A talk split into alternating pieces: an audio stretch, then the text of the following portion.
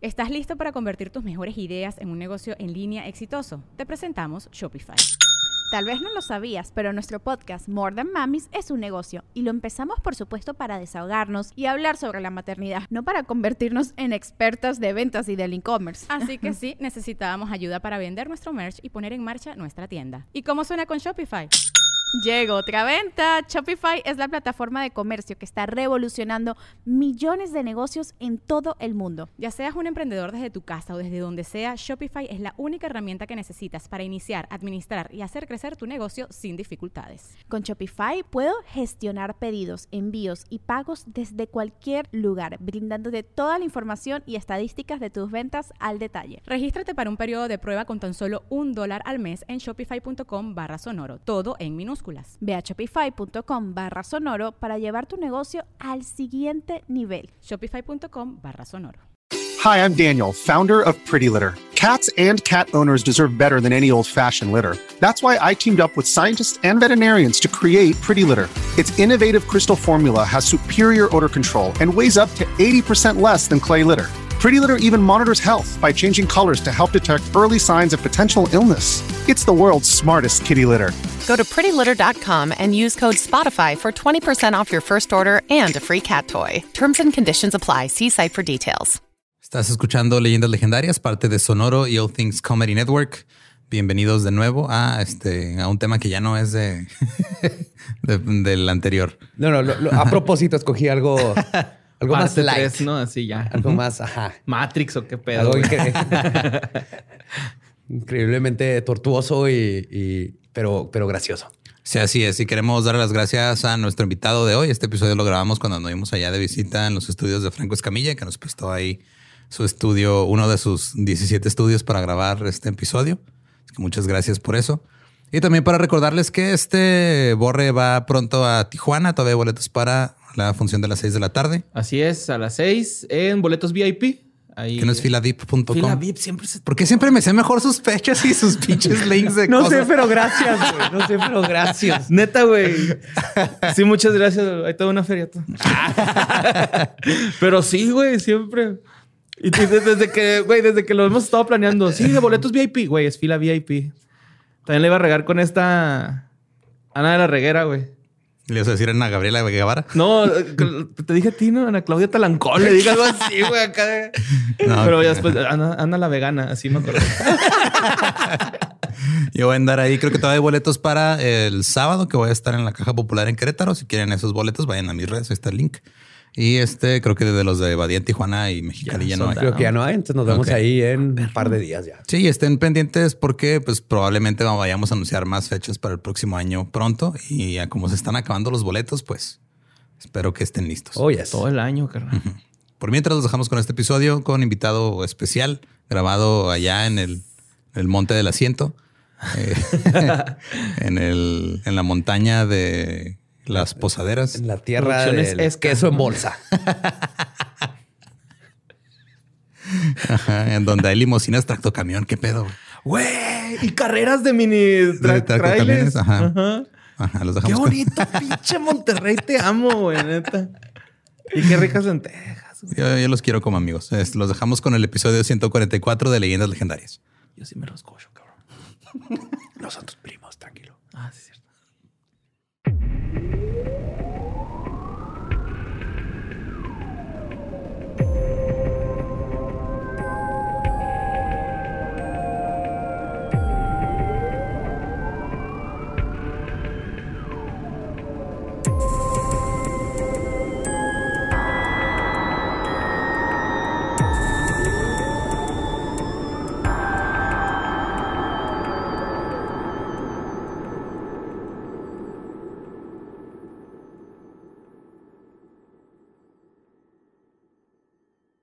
Bienvenidos a Leyendas Legendarias, el podcast en donde cada semana yo, José Antonio Badía, le contaré a Eduardo Espinosa y a Mario Capistrán casos de crimen real, fenómenos paranormales o eventos históricos tan peculiares, notorios y fantásticos que se ganaron el título de Leyendas Legendarias. Welcome a otro miércoles macabroso. Estamos muy contentos de viaje y obviamente me traje a mis dos buenísimos amigos, Eduardo Espinosa, que ahora está a mi siniestra. ¿Qué onda?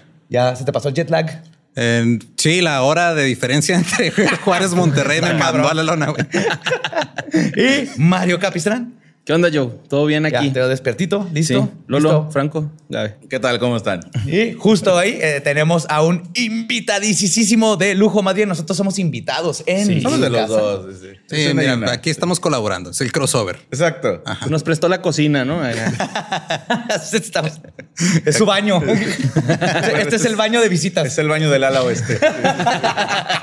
Franco Escamilla, un placer. No, hombre, Al fin toma- toparnos. Sí, ya este, los fandoms estaban desde hace mucho que, que por qué no habíamos hecho nada juntos y, y a veces eh, uno ya ni contesta. Porque Sí, si te ¿no? pones Porque- a explicarle uno por uno, oye, fíjate, es que cada quien tiene su agenda y estos güeyes andan en chinga, yo ando en chinga.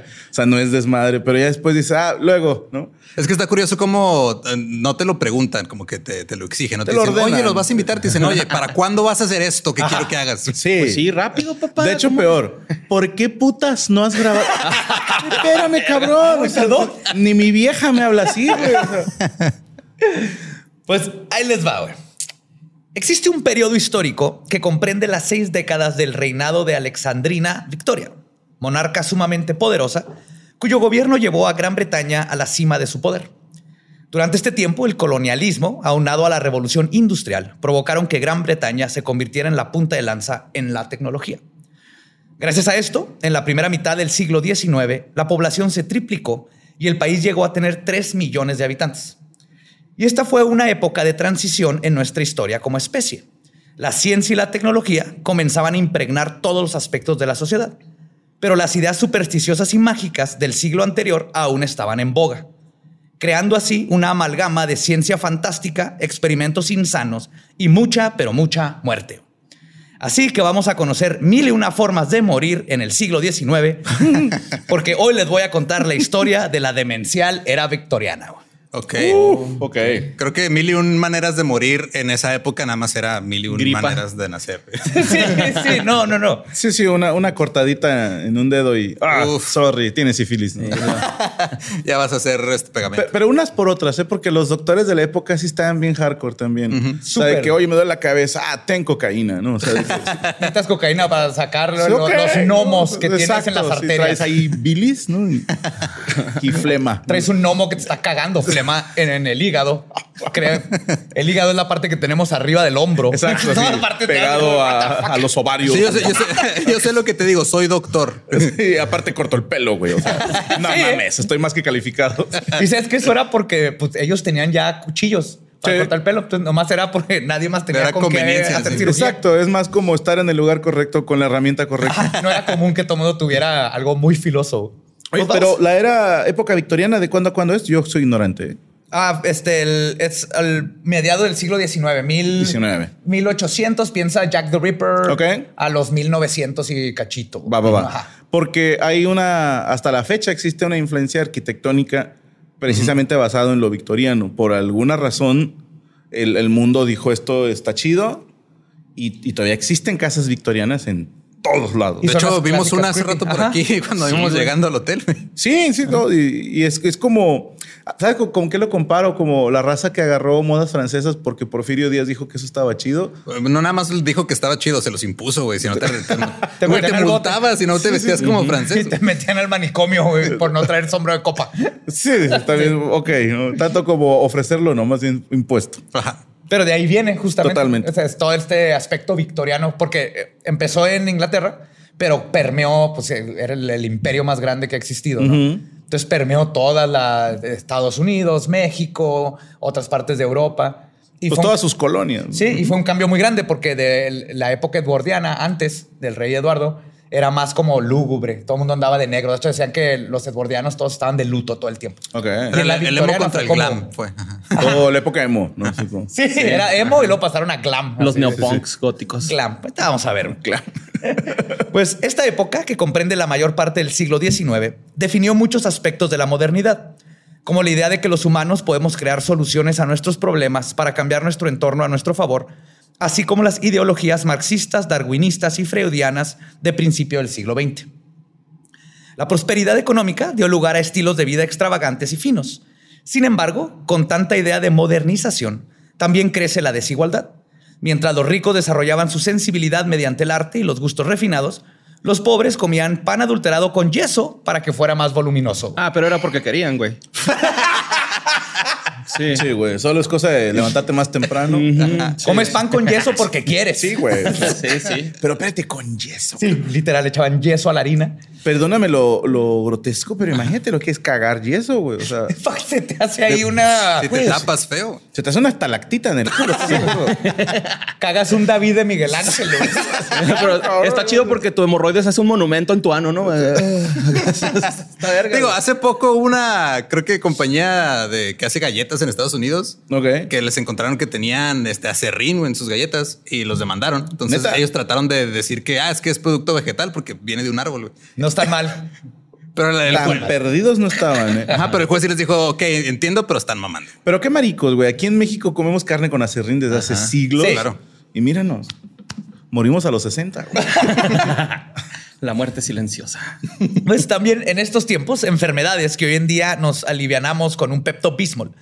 Antes mataban a miles de personas. La mortandad infantil era gigantesca, al grado de que niños y niñas los vestían con vestidos. Y ya cuando el hijo llegaba a una edad adulta de 6 o 7 años, ya se consideraba adulto, Adulta. Ya le ponían pantalones, güey. Entonces usaban vestidos porque era más fácil porque el- van Por la creciendo. talla, ajá. Ajá, no tienes que estar cambiando los pantalones. Entonces era de tengo siete, ni- a veces ni, lo- ni nombres le ponían. Sí, sí. Hasta que llegaba como 6, 7. Ah, ya, ya no se me murió. Ahora sí tenga sus pantaloncillos, váyase al campo a. Ya le toca. Ya, le toca ya a la maquila. Ya, le ponía nombre, ¿no? Sí, y ahora sí ya. Ya se pueden encariñar Teodoro. con ellos, güey. Un collarcito para identificarlo. Y además, la gente dejaba de trabajar a los 40 años, ya que se les consideraba muy viejos debido a la malnutrición y las malas condiciones de trabajo. Ok. A los 40 ya pasaste tu prime. O sea, tenías una vida útil como de que 20, 30 años. Sí, ajá, si pasabas tus primeros 10. Ok. 20 años, hermano. Sí, Ajá. bien, Que 20. Ya de los 30 empezaba la carrera. Pasaba el declive. O sea, ya, ya estoy pensando en mi jubilación, ya estoy haciendo doble turno en la escuela para. No, eso en otros países. Para alcanzar la jubilación y los doble y jubilación, todo, sí, claro. Sí. Pues los doctores se profesionalizaban sin tener una buena formación. Y estoy exagerando cuando digo mala, porque eso implicaría que existía tal cosa como una formación médica. güey. Literal, nada más llegabas y decías, ah, pues, pues, ahora soy doctor y ya. Y ya. Pero ah, tendría que haber una escuela, ¿no? O No. sea, Habían No. escuelas, pero Tomás, era un güey que andaba aprendiendo qué es un hígado y luego llegaba un güey y lo, eh, puedo, así como si fueras mecánico, aprendiz de mecánico, igual. Era taller de. Entonces ibas un rato de aprendiz y con eso ya eres doctor. eran y- tertulias. No, sí, no eran sí. clases, güey. ¡Wow! Y pues Bueno. obvio, esto provocaba operaciones fallidas, diagnósticos erróneos y prescripciones mal justificadas que causaban la muerte. Y no podemos olvidar las pésimas condiciones sanitarias. Aunque no existían autos e industrias como hoy las conocemos, las legislaciones sanitarias eran prácticamente inexistentes. Debido a la caca de caballo, las ratas y la mala condición de la comida, la gente se enfermaba sin conocer remedios para sus malestares. Por ejemplo, en el TAM, en el Támesis, Támesis, ajá. había gente que se dedicaba literal a con un palo aflojar la caca y los cuerpos muertos que aparecían por ahí. Y ese era su trabajo, eras el descacador. De-. Un destapacacas. Así vivían. Era Imagínate tanta la gente. emoción que llegó así. de, "Oye, por fin conseguí un ascenso, mi amor, en el trabajo. Ya soy el destapacacas. Ya. Que bendito Dios, ya no eres el que nada, güey. No sé si- Sí, porque cuando el güey del palo no podía, mandaban El buzo. Vas, Teodoro, ¿no? O sea, quítate el vestido. Oye, pregunta, ya eh, obviamente no hay sistema de drenaje entonces en aquel entonces. 1800 empiezan los sistemas de drenaje, pero eran muy primitivos. Ok. O sea, desde el medievo estaban todo este desmadre del. de- sí, que tiraban la caca así. De ahí viene la expresión aguas. ¿no? Ajá. Ajá. Y, Sí. y shit-faced también. Oh, no me la sabía. De esa. que andabas tan borracho que andabas ahí cuando la gente andaba en la noche tirando su, Su caca. su caca Sí, por de la hecho, ventana y te daban en la cara. Hicieron ley en Inglaterra que tenías que decir tres veces que ibas a aventar tu caca por Ok. la ventana antes de aventarla, si no te pueden arrestar. Sí. Tenían que ver este tipo de reglas. Pero ya para el victoriano ya es cuando empezaron a hacer estos túneles creepy de... Ok, ok. Qué a gusto, ¿no? Ajá. Sí, tres veces. ¿no? Ay, no Yo ganas- mierda. ¿va? Aguas, aguas, aguas. Los más huevones cagaban en el marco de la ventana, ¿no? Es- es- está chido, güey. Ese está- cachetón del puro. Uy, chiste. Ahí nació ese chiste, güey. Chiste, güey. No es de los ochentas, es de los 1800. De los 1880. Sí, 1880. Y pues debido a esto y muchas otras cosas, la era victoriana se caracterizó por la exploración en los campos de la medicina, la moda, la belleza, las artes y la comida. A través de la prueba y el error, de la ciencia y la superstición, los victorianos buscaron aprender el mundo que los rodeaba. Por eso hoy les voy a hablar de esta interesante época y tal vez al final del episodio ustedes pensarán, y cito de mí mismo, bonita ropa en esos tiempos, pero qué bueno que no vivo en el siglo XIX. Sí, güey. Yo nada más de imaginar, yo soy muy sensible a los olores, nada más de imaginarme viajar en el tiempo al pasado, lo culero que va a oler. Sí. Pero sí hay unos olores a alcantarilla que dices, ah, ese estuvo sabroso. O sea, la neta sí, güey. A ver, extiéndete un poco más en eso. Sí hay unos que, hace- que, o sea, que hueles y dices, no me desagrada, tampoco huele rico, pero lo tolero y hasta me dio hambre. Así. Pregunta. ¿Te excita el olor a caca? No. Ok. Solo es así como que este no me molestó y me gustó. Te despierta el apetito. Ajá, sí, dices como que me dieron ganas de unos tacos, algo así, ¿no? Wow. Buen provecho a los que nos están viendo. que están comiendo. Pues comencemos hablando del matrimonio. Desde hace unas décadas nos hemos comenzado a cuestionar la institución del matrimonio y los roles de género. Pero en ese entonces, la unión sagrada era un contrato verdaderamente represor. En primer lugar, la edad de consentimiento para las mujeres era de 12 años. Uno no se podía casar con alguien de distinta clase social y el matrimonio era considerado como un contrato de negocios en el cual las uniones no nacían del amor, sino de los intereses familiares. Y al final del día, cuando el contrato matrimonial dejaba de ser conveniente, por lo general para el hombre, se podía firmar el divorcio. En la era victoriana ya existía el divorcio, pero antes era algo que solo los ricos podían costearse. El divorcio. Ajá.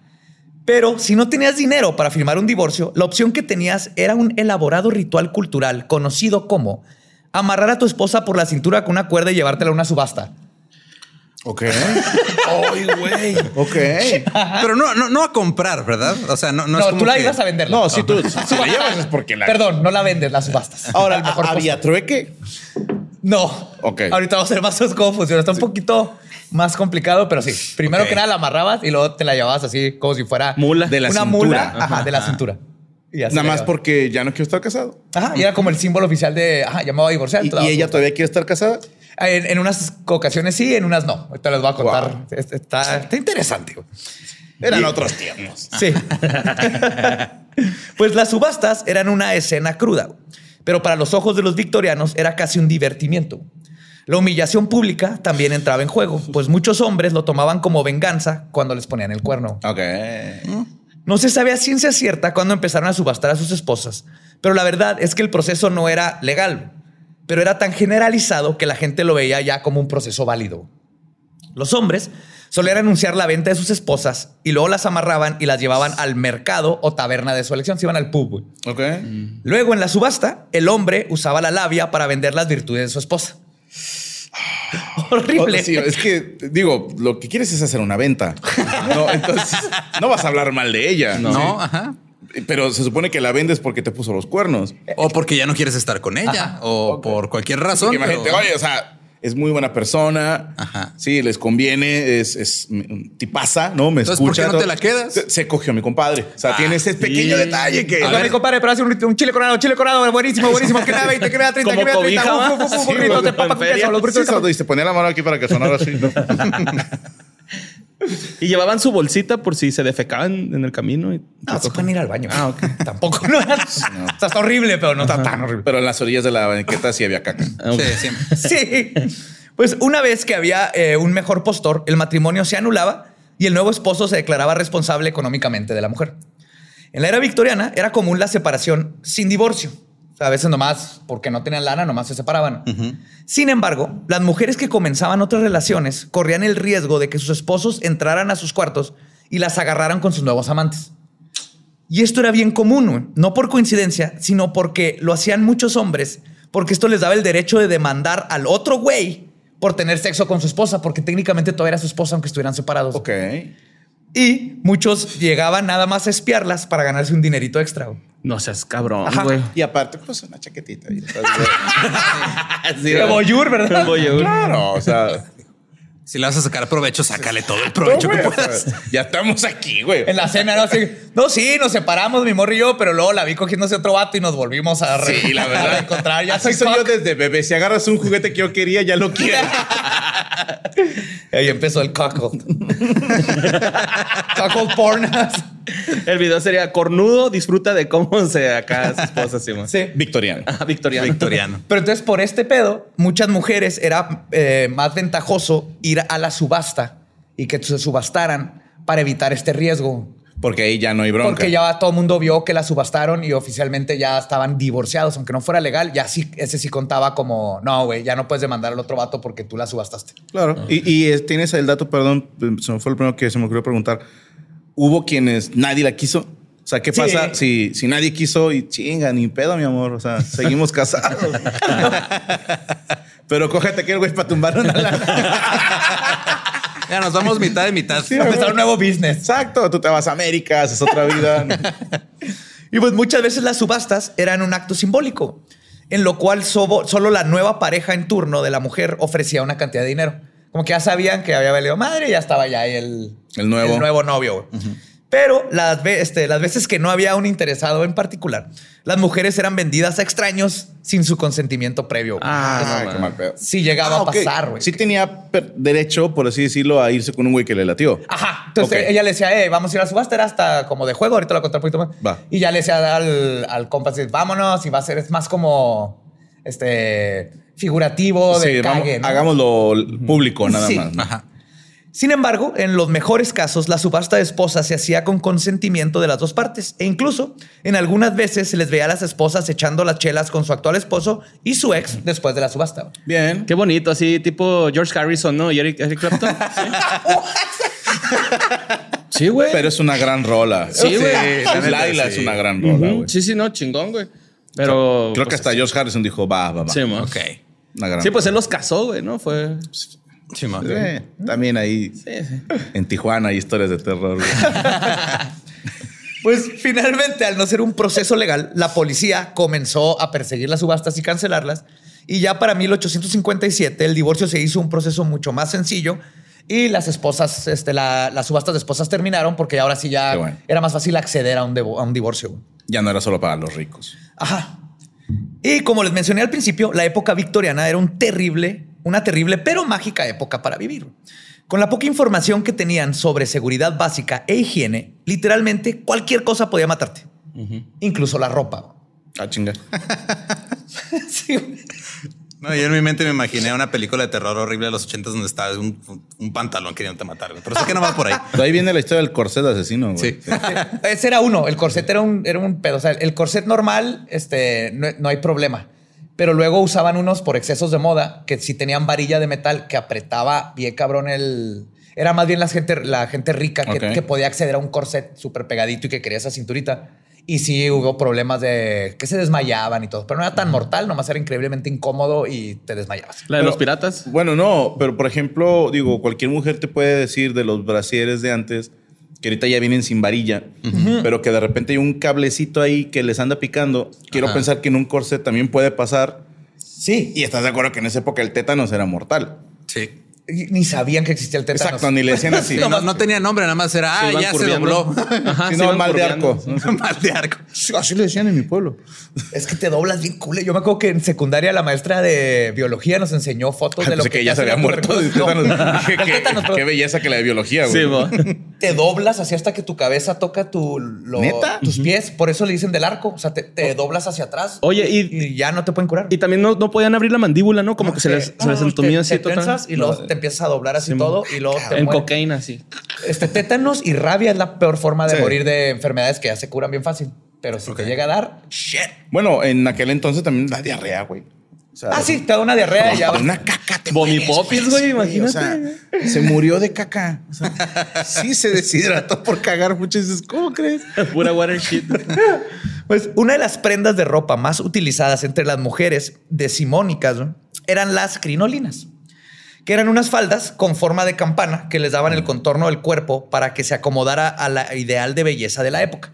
Son las clásicas que vemos así súper bombachos, que tienen más trasero y luego los... Que hasta había con una jaulita, ¿no? Para eso. Justo, Sí, ajá. Es esa. Tiene- la crinolina es parte de la tela, pero aparte llevan una, este, literalmente jaulas hechas con alambres que usaban alrededor de la cadera es para, darle... Ok, para verse más nalgona. Ajá. Está bien curioso porque era cómo me veo con mil cosas de ropa, pero al mismo tiempo mantengo esta figura de cinturita y trasero y caderas. Ok. Ese era como lo que estaban buscando en O ese sea, momento. se estaban poniendo una botarga de encima. de sí Una botarga de encima, mujer. Pero es que en aquel entonces había un Sir que le encantaban así culonas, güey. Ok. el Mixalot. Con chistecitos. Pom, pom, pom, pom, pom, pom, pom, pom. Sí. Tienen que escucharlas, una gran, Gran rola. caballero. Ajá.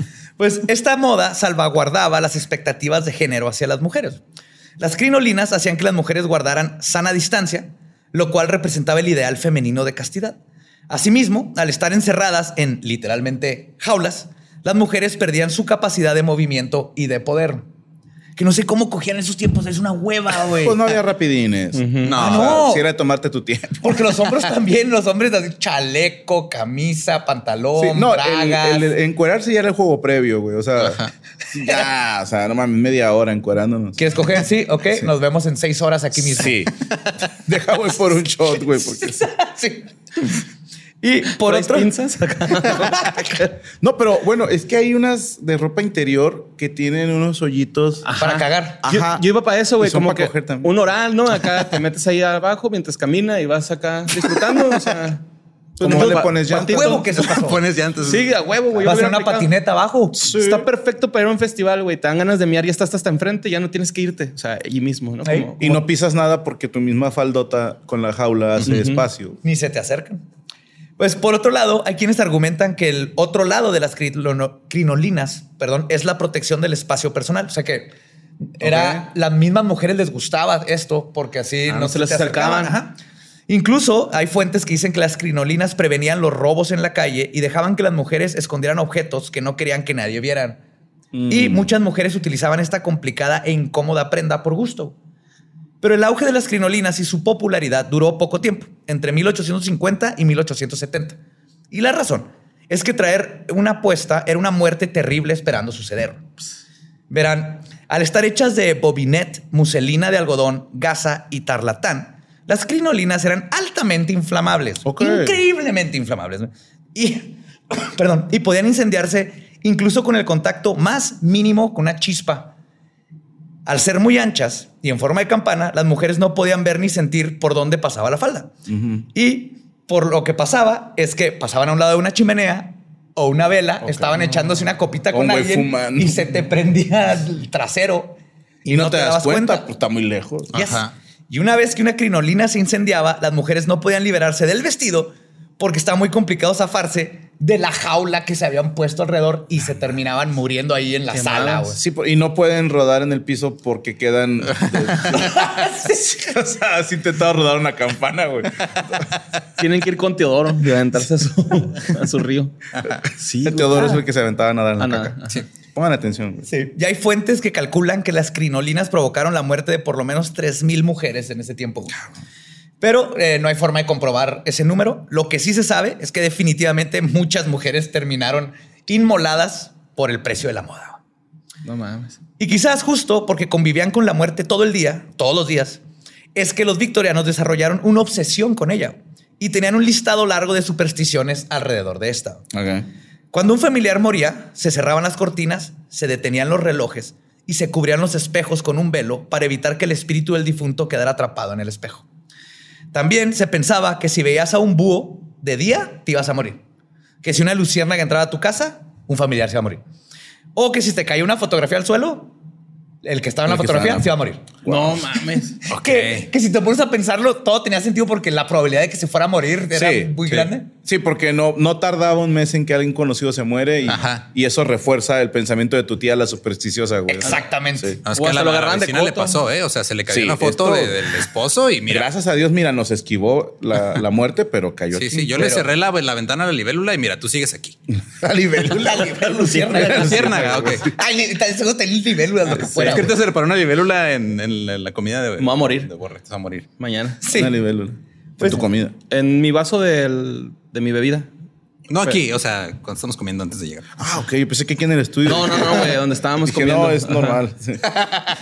Ah, sí, claro, es para el nuevo programa que vamos Se llama entomología. bebida y libélula y al revés. ¿no?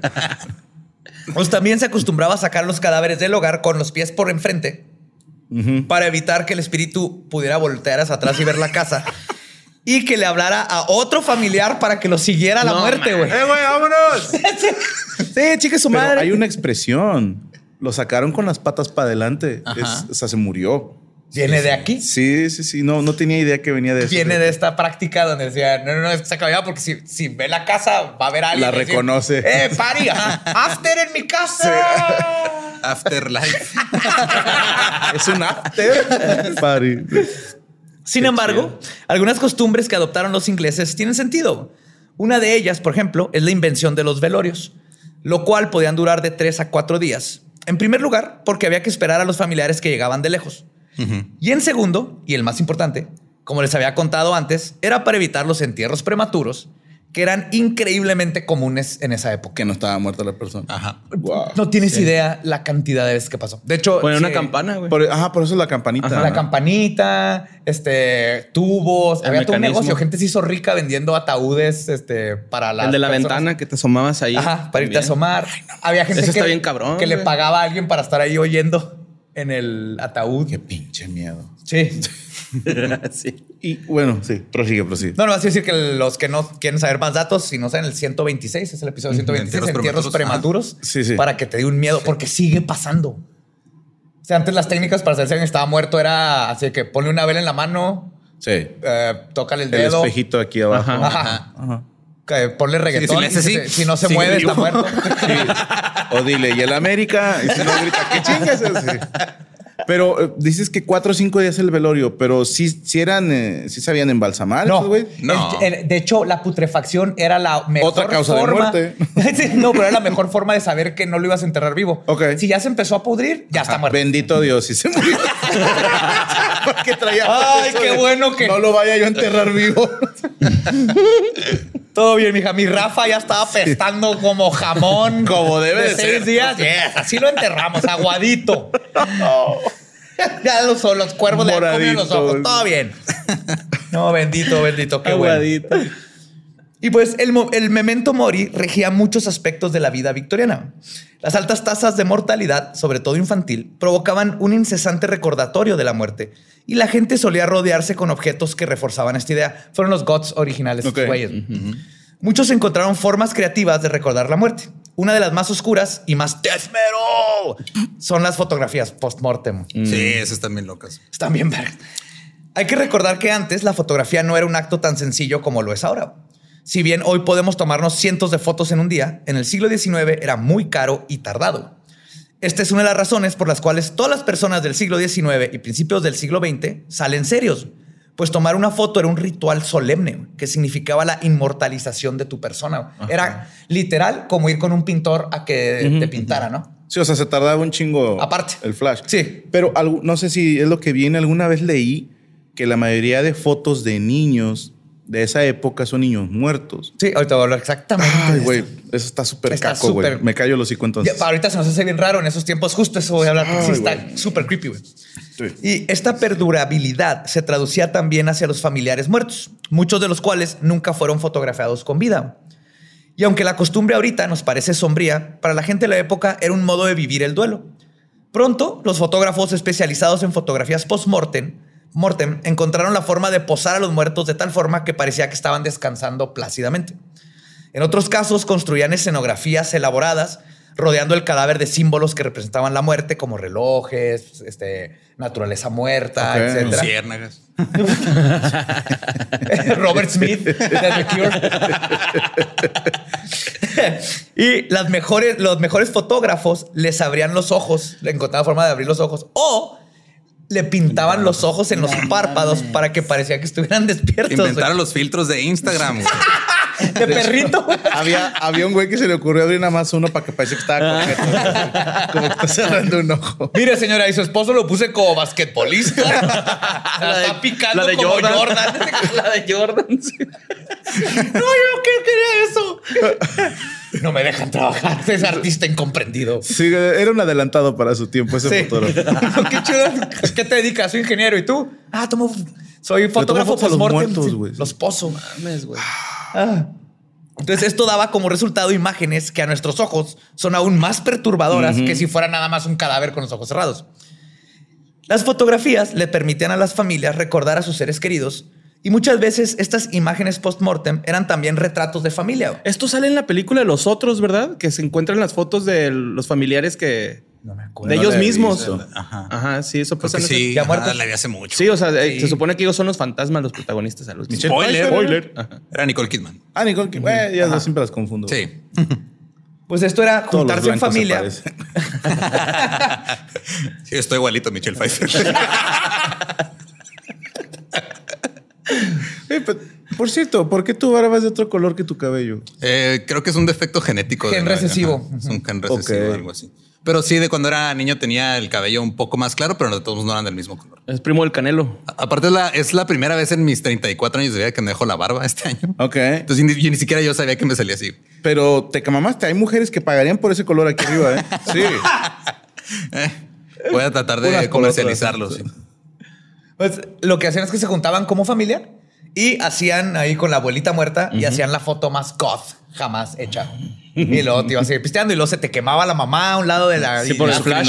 por el flash. y tenías que continuar el proceso, güey. Ahí se vivían constantemente en, en, en sepultos, este, sepultando familiares. O sea, el Guadalupe Reyes era un funeral, una, que- una quemada con la crinolina, güey, la foto. Sí, en verano. Oye, como que hace falta un velorio, ¿no? Así. Se ha estado bien muerto calmado. Sí.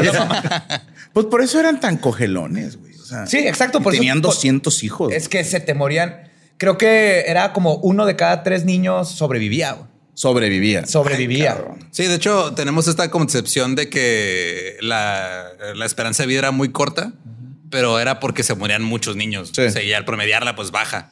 Sí, o sea, Pero si los ya que quedaban tus sobrevivían, pues, pantaloncitos, ya, quedaban- era. Ya eras Ya a los adulto. 40 estás viejo, pero ya después de los 10, 12, ya era una vida normal. O sea, el- Sí, sí. en el sentido del el pedo era llegar a esa edad. Si no te comía un jabalí, A huevo. te- una rata. O te mataba un te- salteador de caminos. Sí, güey. Sí, güey, se caía tu casa, güey. Llegaba un pinche Wendigo y destazaba a tu familia. Da huevo. Porque todavía pasaban todas esas cosas en esos tiempos. Hombres lobo, vampiros, tuberculosis. Y ustedes que se cagan por una pandemia pedorra que, que no te deja salir de casa. Y pues aquí les va un dato divertido. En la época, los fotografiados tenían que estar quietos de un minuto a un minuto y medio para que la cámara lograra capturar la imagen, porque antes el obturador era manual. O sea, Entonces, con los muertos no tenían pedo. No, exactamente, güey. Entonces, este, los fotógrafos lo que hacían es que ponían a las personas con sostenes hechos de fierro para que no se movieran, para ayudarte a, a mantener mantener la, la pose. Y por eso en muchas fotografías familiares post-mortem, si quieres saber quién es el muertito, güey, fíjate en el que no se ve borroso. ok. Ok. Si hay alguien que está perfectamente claro y bien delineado, ese es el- él estaba muerto, porque los demás pues tienen micromovimientos. Y así es como te puedes detectar en fotos victorianas si hay un muertito dentro de él. Wow. Sí. No siempre, si es el de Michael Jordan, va a estar así súper. este, ¿Qué, qué hueva ser original, ¿no? En esas fotos, güey. O sea, si dices, yo quiero salir así, Sí. pero chingate el minuto exactamente igual, güey. o sea. por eso todos salen acá, güey. Sí. Sí, por eso era. Y no sonríen. A ver, una pose no divertida ahora. No, chinga tu madre. Sí, todo. Pose, pose así cagada de todos. Era, güey. O sea, su loquerón, güey. Imagínate esas fotos después de un show, güey, hacer show en la época victoriana. así, Mames, "Puedo tomar un meet con- and greet, güey. Son dos semanas de meet and greet. güey. Ellos ya con la chanda, vamos a la chingue su madre. Parados la foto, parados. A ver, te- píntenme unos ojos aquí, yo me voy a dormir, tómense foto conmigo. Me avisan mañana cómo nos fue. Pues Pues- sí cayeron. La muerte era una obsesión para los victorianos y, por tanto, la preservación de la vida. Pero la medicina de hoy en día se la debemos a todos los errores que cometieron en el pasado y a todos los valientes que fueron con el doctor. A huevo. En épocas actuales, las farmacéuticas sintetizan las sustancias con base a sus efectos curativos, pero en el siglo XIX no existían restricciones en términos de medicina, no existía la medicina como la conocemos. Entonces la gente se automedicaba al por mayor con sustancias que ahora sabemos que son extremadamente peligrosas o dañinas. o, este, perdón, que- cosas que hacen tripear muy cabrón. Ok. Antes podías ir a una farmacia y pedir láudano, cocaína, arsénico y mezcalina, como ahora comprar aspirina. Eran otros tiempos. Ay, Claro, ajá. Asimismo, con la invención de la aguja hipodérmica, se vino el uso de las drogas más duras todavía, como la heroína y la morfina. Y ahorita voy a llegar exactamente a, eh, qué divertido fue la morfina en esos tiempos. y a pesar de que la época victoriana se caracterizó por el moralismo extremo, la verdad es que lo que les faltaba, lo que les faltaba en lujuria, lo compensaron siendo muy aventureros en la utilización de drogas y sustancias Bien. psicodélicas. En esta época no había tanta estigmatización de los drogadictos porque el consumo de sustancias era algo relativamente nuevo y las drogas eran tan solo un hábito característico de la época. No existía el drogadicto, no existía la adicción. Además, la medicina y el uso de drogas como hábito recreativo iban casi de la mano. De hecho, podría decirse que la industrialización de las drogas legales se cimentó en esta época. Por eso todavía podemos comprar alcohol y tabaco tan fácil como el papel de baño. Ahí es donde era bien común que todo el mundo fuera y comprara opio, güey. De hecho, ah, en esa época era muy difícil comprar papel de baño. Pero el opio. De hecho, se limpiaban el culo con opio. güey. Cada cagada era un viaje. Ellos inventaron lo de los tampones de vodka güey. de opio. güey. La madre. Pero como es siempre, mientras unos se la pasaban usando medicinas para uso recreativo, los pobres no gozaban de la misma suerte.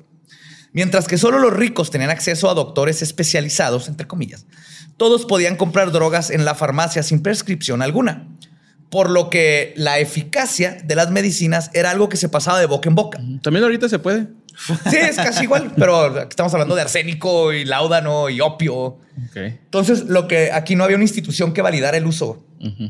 Lo que hacías es que o le podías pagar a un doctor si tenías lana, o ibas a la farmacia y una de dos. Le decías, mi suegra me dijo que, Que está chido necesito esto, opio. ¿no? Ajá. O le decías al güey de ahí, eh, tengo una uña enterrada y el vato te decir, ah, sí, mire, póngase este herradura en la bolsa y échese tres shots de morfina. Bien. Ajá. Digo, ¿se me quita el dolor? No, le va a valer madre. Te incapacitaban entonces.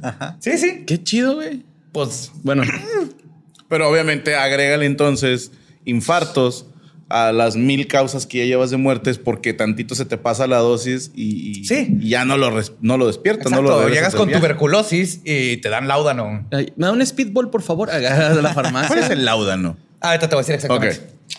Una de las drogas, de hecho, más demoníacas que hay es el opio, cuyo consumo creció tanto, con la ex- como la expa- es- perdón, tanto como la expansión del imperio británico y se popularizó tanto como el alcohol. El opio es una de las drogas más antiguas que hay y su uso medicinal y recreativo se remonta desde la prehistoria. Ok. El opio y sus derivados serán vistos como el mayor cura de todo de la época y se recomendaba para cólicos, la diarrea, el vómito, el hipo, la pleuresia, que es dolor de pulmones, el reumatismo y la tos. Llegabas Como el CBD ahora, güey. Sí, vibraban altísimo estos güeyes. ¿no? todo el día. güey. Y Los pobres, pues lamian sapo, ¿no? rana, rana del Támesis. que a veces traía tantita caca con op- opio. una güey. mano ahí de una víctima Jack el Destripador. A huevo. pero El Teodoro cuando estaba acá haciendo su jale manual eh, guardaba sapos ¿no? y Encontró los hongos vendía. ahí que crecían en la espalda de los cadáveres. Puta, esos eran carísimos. El mono drogado. Y de hecho, el derivado más común del opio era el láudano. Ok. Que es básicamente una mezcla de opio con agua o vino. güey. Wow. O sea, es opio Rebajadito. rebajado. Y es considerado la aspirina de la época. Nice. nice. Sí. Tú ves cualquier Wow. de este película o así de victoriana y el láudano siempre les daban así que para Pues estoy tratando de acordarme de qué año eran los libros de Sherlock Holmes. de Era adicto a la heroína Sí, pero Sherlock la- Holmes era de ir a atascarse de opio Ajá. para pensar y resolver un caso. Era como Era Vaporub, ¿no? Justo. ¿Qué, el opio? Ajá, o sea, lo traían así como en pomadita y. No, bueno, más bien ah, polvito. no sé. Lo fumas, es Right Ah, to ¿es fumado, Dragon. Oh, la verga, Es- te subes arriba del dragón güey, y te lleva. Wow. Ajá. Yo no sé. Yo ¿No vieron la de. Yo tampoco, pero me voy a enterar. Pero soy un hombre de ciencia Sí, y tengo que comprobar esto que acaba de decir. Eran los opium dens, dens muy famosos de los chinos. Es cierto, los ¿Te chinos. acuerdas de From Hell? el Donde sale Sí, Johnny sí, Depp. sí. El vato se la pasaba en uno fumando. También Aldo para- Lapache. Aldo Lapache. El de Bastardo sin Gloria. Ah, se anda opiando todo el día, se anda periqueando. Ah, también opio. se puede pericar Ajá. con opio, ajá, pero lo más común era fumarlo. Ok. Y este, ah, en la era victoriana no solo desconocían que el láudano era altamente adictivo y dañ- dañino, sino que era tan popular y eficaz que se lo daban a los niños. Acuérdense, opio con vino. El láudano también era conocido como, y cito, el mejor amigo de las madres. Pa' huevo, ya el huerco no llora. Sí. Se usaba como un tranquilizador para bebés, güey. Bueno, ahora usamos tempra, güey. Sí, ahora usamos tempra. O jarabe para todos. Cuando el niño no se callaba, le echabas unas gotitas las necesarias, güey, porque no había una caja con indicaciones. Y Ahí los bebés, obviamente, se quedaban más tranquilos que Jimmy Page en la casa de Mick Jagger. Bien. Sin saber que los papás que estaban ocasionando cientos de muertes y enfermedades en bebés y niños. Como no sé si el niño se murió nomás por nacer, no, no lo asociabas con que tal vez lo maté porque le dio opio. Porque le dio La otra- opio. Pero me dejó dormir. Güey, la otra vez me mandaron un meme que era una búsqueda de Google que decía, ¿a qué edad pueden fumar mota los bebés, güey? Según yo, ocho meses, güey. Pero no eres doctor, pero no eres Sí, no, doctor, ¿eh? digo, yo soy muy victoriano en ese sentido. güey. soy muy lo que me sale de los huevos, güey. Es que así era antes la medicina, güey, literal, güey. Y además del láudano, había otra sustancia común para hacer dormir a los bebés. Era una medicina llamada, y cito, el jarabe tranquilizador de la señorita Winslows, el cual hacía milagros cuando se trataba de poner a los niños a dormir. Esa madre tenía cianuro de seguro. No, no, no. La razón por la que este jarabe era tan bueno para que los padres pudieran dormir era que su ingrediente secreto de la señorita Winslows era morfina. Bien. La cual no soy doctor, pero asumo era el equivalente a poner una almohada en la cara al bebé, Ah, güey, hasta que se callara, güey. Oye, hay una película bien bonita de Tintán, ¿no, güey? Que se llama La triste historia de Pito Pérez. Ah, sí. Y el güey es farmacéutico y todos empiezan a ir a su farmacia porque le pone un chingo de alcohol a la medicina y todos regresan por más y más A huevo. medicina, güey. Antes era igual, pero con morfina. Con o morfina, opio. no Ajá. Es que ponte a pensar que, por ejemplo, en la guerra empiezan a usar estas eh, mini jeringuitas con morfina, Ajá. que es tantitito así y le, te calma una herida de, de perder un miembro, de, de astillas de mortero, etcétera. En un adulto, estamos hablando de una pendejadita Es así. un boost Ajá. acá. Ajá, o sea, te- pero te, o sea, te apaga totalmente. Es un relajante al, al mil por ciento. Cabrón, a un bebé. Sí, o sea, y, y que, siendo honestos, no le dieron un balazo, güey. Es O que sea, chingan un tiene chingo. hambre nada más, güey. O sea, a lo mejor está rosado nada más, güey. O sea, cámbiale el pañal, hija de puta. ¿Has pensado en eso en vez de, de ir a la boticaria ahí? Sí, no, no. era- Oye, ¿no lo habrá matado esta medicina? No, no, no. de Seguro se metió un elfo Sí. por la chimenea porque no le No vio tus tijeras en el marco de la Y, ventana la y, dijo, yo "Se vi una elfo". ayer, güey. O sea, sí. Sí. Sí, a mí se me cayó la foto de mi niño así. güey. Ya. De la cartera. Sí. Y así, se, así perdí a Juanito. Ay, mi y eso que le daba morfina todos los días, pues se me murió Pero, que pues, se me cayó la foto. Gracias a Dios me quedan Juan 3 y Juan 4. El otro no le he puesto nombre porque está muy chiquito. hasta que se lo gane. Juan, Juanón, Juanita. Sí, pero qué chinga, o sea, pues, digo, los bebés ahí ya con malilla, güey, un día que no les den morfina. Exacto, El ya. jefa no se acula, preste 20 baros de acá. Ah, los vatos bien erizos. Ah, el bebé así de no, no quería llorar, pero empezaba, jefa, No me puedo ni morder las orejas, no tengo dientes todavía. No. Empeñando el tanque de gas, de petróleo, güey. Así, ¿no? Wow. Y hablando de la morfina, esta droga que es de las más poderosas incluso ahorita, güey. No solo era favorita de los bebés, güey. Sino que wow. Estoy imaginando así como los botecitos de Gerber, güey. Sí, güey. sí. 10 de cada 10 bebés caen muertos. mama, no sé, se llamaba Berger en aquel entonces, güey, sí. Te mandaba. Te mandaba. verga. sí. A la verga. Ay, güey. Le digo, no solo era la favorita de los bebés, sino que se usaba al por mayor, sobre todo entre las mujeres. En 1869, un médico llamado Clifford Albert recomendó la morfina como, y cito, un remedio maravilloso contra la dispepsia, indigestión, y para aliviar los trastornos de las enfermedades cardíacas. El doctor Albut decía lo siguiente sobre su cura todo, y cito, la morfina inyectada parecía distinta de la que se ingería por vía oral. Nadie experimentaba malos efectos por su causa y todos teníamos la experiencia cotidiana que se conseguía al calmarte y alivianarte, mientras que el dolor invariablemente traía desdicha y agotamiento. Albut estaba segurísimo que la morfina era una alternativa saludable para el opio. güey. O sea, él decía, Sí, no te metas opio, métete morfina, güey, no seas pendejo. Entonces, ahora es que, güey, la, la- a mí el caballo me lo robó el vato que usa opio, güey. Sí, huevo. eso no, no le entra El esa madre, güey. ¿Quieres güey. morfina? Sí, güey, el opio es de jodido. No, es que dicen que el opio, cuando lo pruebas, te haces adicto en chinga, güey. Este no. La morfina la, no. La morfina No, la no. Mi bebé le di puedo dos veces, controlar. nunca se hizo adicto. No, man, no, se murió, güey. Pero adicto no es, no como el tuyo. Sin embargo, su entusiasmo se desvaneció cuando descubrió que las inyecciones de morfina conllevaban agotamiento y depresión. Y aprendió rápidamente lo que es sufrir de lo que ahora conocemos como el síndrome de abstinencia. güey. Este güey casi, casi descubrió la malilla. güey. La malilla. La forma en que se dio cuenta fue que Albut tenía entre sus pacientes a nueve mujeres con neuralgia, dolor de, de- de- de Ajá, nervios, de ner- que las estaba tratando con morfina. güey. Después de tres años güey, de darles la droga, finalmente se dio cuenta que tal vez esta droga maravilla podría tener algún efecto secundario. Dijo, y cito, parecen tan lejos de curarse como el primer día. Más todas hayan alivio en el uso constante de la jeringa y afirman que sin esta la vida les sería insoportable. A huevo. Sí, las dejas. Bien arponeras, ¿verdad? Tres Sí. años, güey, inyectando morfina. Se las daban para cólicos, porque estaban embarazadas, porque no podían dormir. Es que es como Porque matar- nadie las había quedado a comprar la subasta, güey. Sí, no, es, es ver una mosca en la pared y disparar, güey. Me explico. O sea, Sí, es- sí, con una escopeta, güey. si traigo un dolor de cabeza, ten morfina, no mames. Ve morfina. Homero Simpson, Mira, güey. no Sí, vayas con güey. el vato allá que te opio. Es un Sí, no, pendejo. es pendejo, güey. Y te Eso está en caciquea, güey. 1870. Son los 1890 ahorita, Es un güey. Ya- retrógrada Ya aprendimos. mierda, güey. Eso es lo que es, Aparte güey. es un cacique. ¿no? Pues siguiendo con otras sustancias que antes se usaban a la ligera como simples aspirinas, este, se encuentra el radio.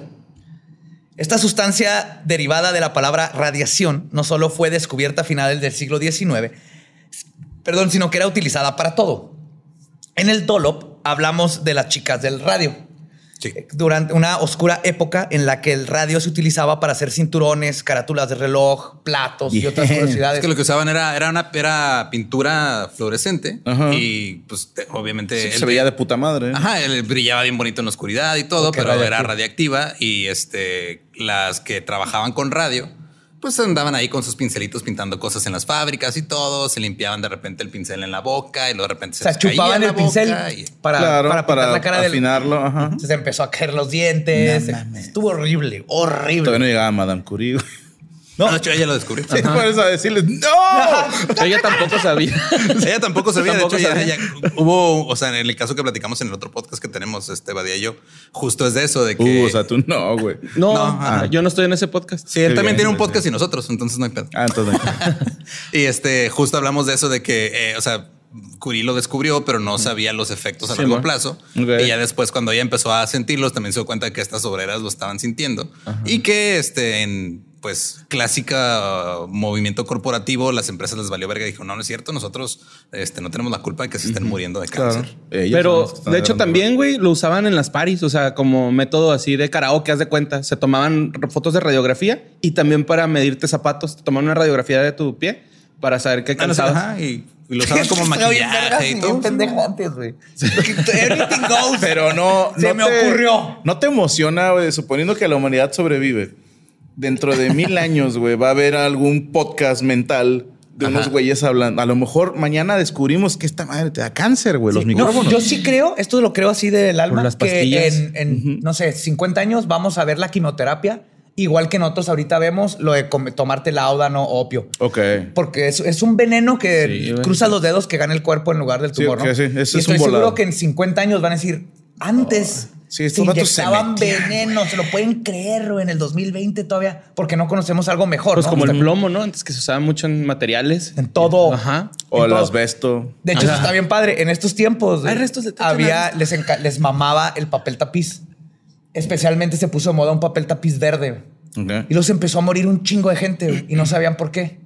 Resulta que ese verde, lo- el que lo inventó, lo producía con arsénico. Bien. Entonces todo el mundo en sus propias casas se estaban envenenando y muriendo, pero igual no sabías si te moriste por tuberculosis. Es que eran demasiadas las causas. ¿no? Ajá. Claro. De hecho, a lo mejor hubo más asesinos seriales y no nos dimos cuenta. ni cómo saber. Sí, güey. Porque el, el güey que era bueno la escondió perfecto. güey. Simón. Ya, ya que era un pendejo. O sea, el pato Sí, anunciaba. ese güey ahí anunciando. Sí, fui yo, sí, cuidado Destripando putas, gente. ¿no? Yo, yo iba y pintaba las casas y Sí, luego me iba. sí. Pero por ejemplo, Israel Keys, que nunca dijo nada, güey. Ah, sí. O sea, ese güey sí anduvo acá bajo Ajá. las sombras de hasta que lo torcieron, ¿no? Pues sí, hacia ver en el victoriano. Pues en el caso aquí, el- ya con las chicas del radio, es más moderno el caso, lo usaban para, para darle brillo a las cosas, ¿no? Ok. Pero en este tiempo no era para que las cosas se vieran cool. Este, o poderlas ver en la oscuridad como un reloj, sino que ellos lo que ve- veían era una aventura en la medicina, güey. En la mente de los victorianos, el brillo significaba salud. Ok. Esto brilla, o esto, esto, si me lo como va a estar bien vergas, a huevo. ¿Cómo es posible que seamos la especie dominante, güey? entre No sé, güey. del planeta, No güey? más, güey. Nos hemos muerto, güey. ¿Y sabes cuál se supone que es la- por lo que somos la especie dominante? Es porque tenemos una infancia larga, güey. Y estos güeyes ni siquiera tenían infancia, güey. Se morían a la verga, güey. Güey, es que Hacían todo para acortar la infancia, güey. Güey, nos estamos matando a lo pendejo eh, o entre nosotros o porque queríamos ver si podemos ir más rápido en un auto que en otro. Pero como somos tantos, no nos hemos deshecho como especie. Pues Es que somos un chingo, güey, Somos sí. un chingo, güey. Pues cuando la radio fue lanzada al mercado por los laboratorios Bailey Radio, se publicitó como, y cito, la cura para los muertos vivientes. La compañía que lo hizo fue fundada por William J. A. Bailey, quien no tenía ni título de médico porque dejó a la mitad su carrera en Harvard. Pero sin embargo, Bailey le dijo a todo mundo que se había graduado y nadie le pidió su título porque en esos tiempos nadie título. Y aparte no había internet para googlear a ver si es cierto, güey. O sea, Tú nomás decías que eras médico y listo. güey. Pues Bailey y su equipo hicieron un poco de investigación acerca de la- del radio y encontraron un par de beneficios hipotéticos para el organismo. Por supuesto, la radiación no había sido estudiada como ahora y estos científicos encontraron un buen negocio en la radio, en el radio, perdón. Ellos sabían Qué que raro porque ahora ya la radio no es negocio. no más. Hijo de puta. Pero sí. Pues ellos sabían que el radio podía matar a una persona en altas cantidades.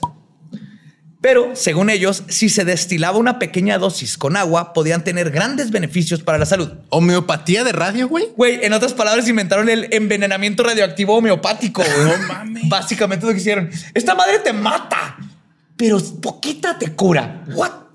El reiki de radio, ¿no? Aquel rato. eh. Pues, vato, es el argumento de los antivacunas. Eso ¿Sí? sí. ¿Cómo me vas a vacunar si esa madre mata? No, pero esto es poquito. Es el mismo principio. güey, Yes, sí. literal. Pues para el año en que el radio fue puesto en el mercado, la época victoriana ya estaba convirtiéndose en el cosa del pasado, ya estábamos pasando al nuevo siglo, pero el acercamiento a la medicina de esos tiempos perduraría unos siglos más. Así es como en 1918 se vendía en las farmacias con el eslogan convenientemente vago que dice, y cito, mejorará los procesos vitales del cuerpo.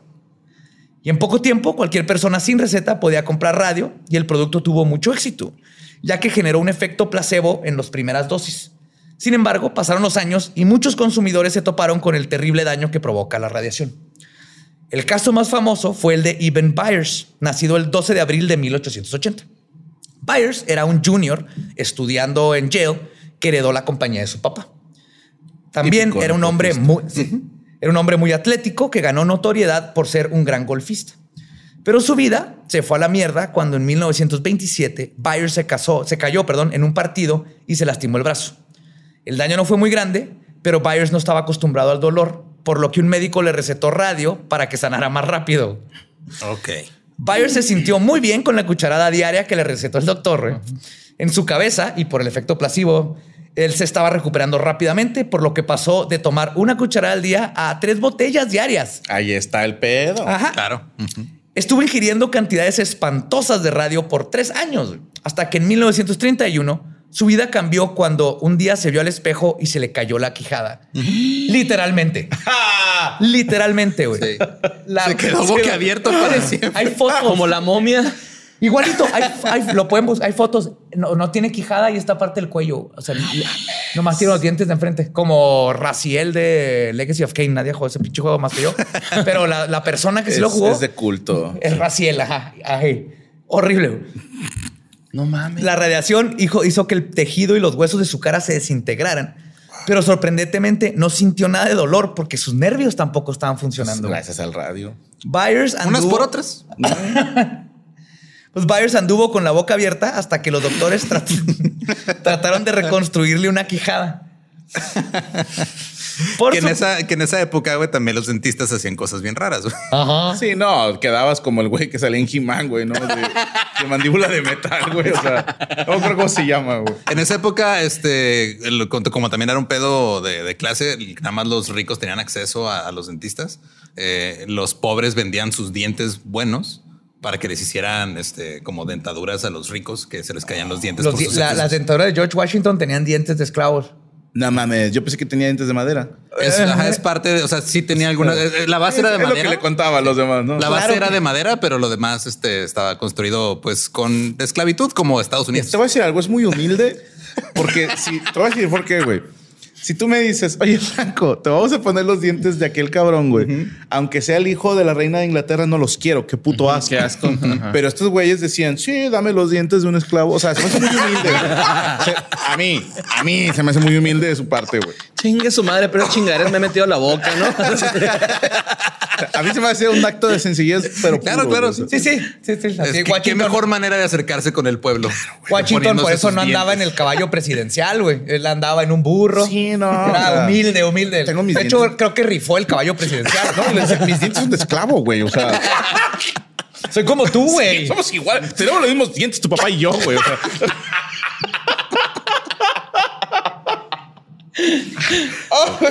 Pues, este, los, los doctores trataron de reconstruir una nueva quijada, pero por supuesto, Byers había aprendido su lección. Para este tiempo ya había de- dejado de tomar radio y se había chingado nada más y nada menos que 1400 botellas de radio en tres años. diluido a qué porcentaje. El otro bien para, para ver cuánto radio se metió, güey. Sí. Pues quién sabe, pero. Sí, ¿quién es que la, vendían diluían? en, pre- en- en diferentes como preparaciones. Había uno que se llamaba Radithor, que era como el Gatorade de la época. Ok. Entonces, este brillaba bonito, así como el. Estás mamando, ¿verdad? No, güey. ¿Es en serio Es eso? neta, güey. Sí. Yo también pensé que estaba Yo mamando. también, No, sí, es güey. Es que mí- ellos Se llamaba Raditor, conmigo, güey. Siempre me hacen esa mamada, güey. Nomás te, te- te saliste Juárez nomás para poderte quejar, güey. Regrésese, regrésese. No se mintió, güey. Dijo que se iba a comportar. Última vez que te dejamos salir de la Mira, frontera, cabrón. Por eso no sales de Juárez. Sí. Próxima vez que me preguntes por qué no vas con nosotros a la grabación. Ahorita empieza el borre así, güey. ¡Chiste cruel! Oh. Este, no, pero Güey, bueno. casi me ahogo. Fuera de pedo, son 1400 botellas. Digo, pensando en una botella de que de 300 mililitros. Más o menos. Ajá. ¿Cuántos litros hablamos de concentrado de radio? Chingo. En tres años. Sí, sí, sí. Y, y aparte no es mucho tiempo. 1400 en tres años no, es un chingo. Te traigo el morbo, güey. A ver. Tengo que sacar ese número. Mira, vamos a suponer que no fue ningún año bisiesto, ¿va? Son 365 por 3, son 1095 días. Entonces tenía que tomarse más de una diaria. Más de una diaria. Más de una botella diaria. Más de una botella diaria. De radiación. De radiación. Wow. Y aguantó tres años el hijo de puta. Ajá. Y Pero al sin final mandíbula. se le cayó la mandíbula, Pero no se murió. Le reconstruyó la mandíbula y luego se murió porque está lleno de tumores en todo el cuerpo. Ok. Entonces, genial que lo atropellaran, güey. O sea, sí, güey, o sea, ¿de qué murió? Lo atropellaron al pendejo. No, llegó un hombre lobo y le arrancó, se lo comió. Wow. Y Se habla- cayó a un pozo, pero no podía gritar que lo sacaran. güey. ¡Oh! ¡Oh! Se le atoró una almohada, no la pudo morder, güey. ¿Cómo? ¿Cómo? La morra lo estaba ahorcando con la bufanda. Dime cuando ya no aguantes. Se les ahorcó. ¡Di bananas! No. Oklahoma, Oklahoma. La una que eso es mucho mandíbula de pineapple, ¿no? Pues, continuando con otro tema relacionado a la medicina que les provocará pesadillas. La cirugía en un tiempo donde no se sabía nada sobre las bacterias y la analgesia es otra cosa por la que debemos estar agradecidos de vivir en el presente. Afortunadamente, la anestesia llegaría a finales del siglo XIX gracias a médicos como Joseph Lister, de ahí viene Listerine, Ok. pero antes de eso, las operaciones eran procedimientos largos, dolorosos y accidentados. Existen casos, por ejemplo, donde el amputarle la pierna a un paciente sin querer terminaba con cortarle un testículo. Oh. Y este accidente era más común de lo que creen.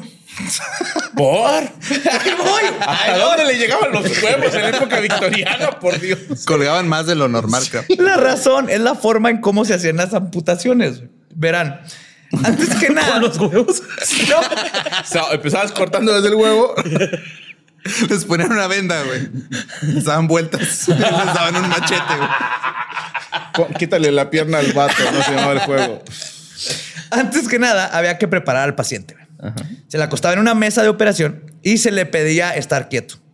Pero si se movían, podía provocar que el cirujano cortara una vena que no se debía. Entonces, empedar al paciente antes de la operación era altamente recomendado. Ok. Ok. Todo buen cirujano te ponía bien pedo con whisky antes. güey. Porque no había anestesia. No, ya Esos después, son doctores, Láudano era lo otro que te daban, pero también el láudano son como pues es opio, ¿no? Entonces son Ajá. shots y era de que, oh, y era de más, más. Era, era básicamente estar pedo, pero mucho más rápido. Más en chinga. Y es fácil que se te pase la. Sí, te tenían que estar dando o poniéndotelo en, lo ponían en trapos tipo cloroformo también. Wow. Entonces sí ayudó, pero no era como lo que conocemos ahorita.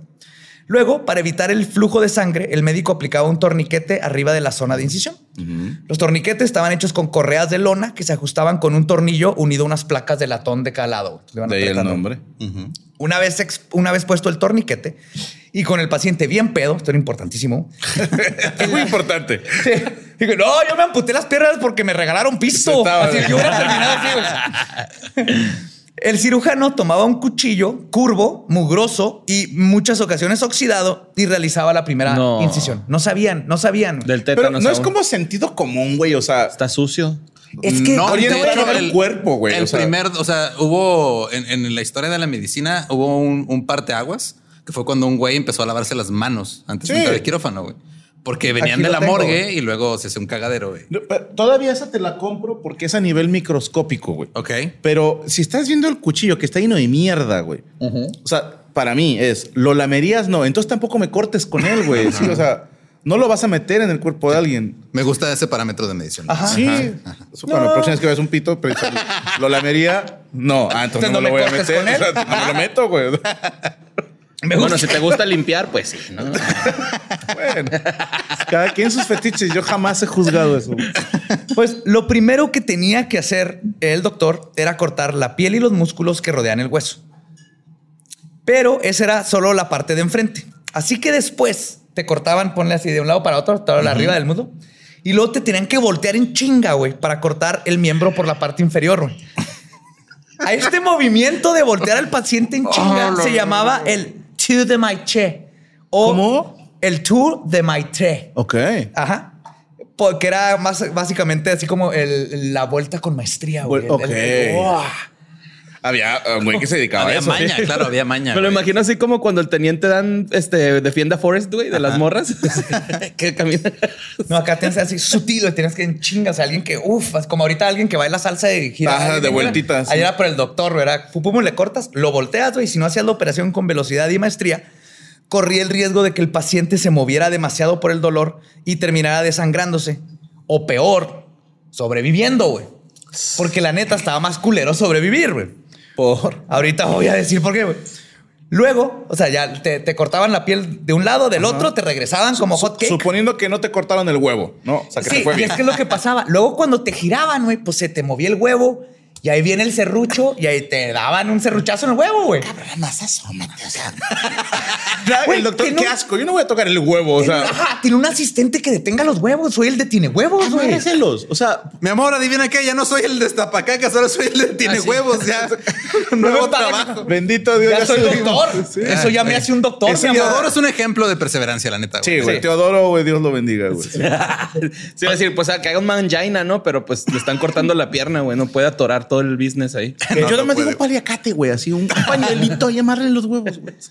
Pues, ya que quitaron los músculos y todo, ahora seguía con una sierra partir el hueso, que era tardadísimo. Sí, sí. Ok. Estás consciente. Imagínate escuchar Y estás sintiendo, güey. y Que no hay estás sintiendo porque no estás dormido. O sea, nomás Estás te- pedo. Tal vez no te duele tanto, pero sientes el, como, como cuando vas al dentista, sientes lo que te hacen en el hueso sí. por más.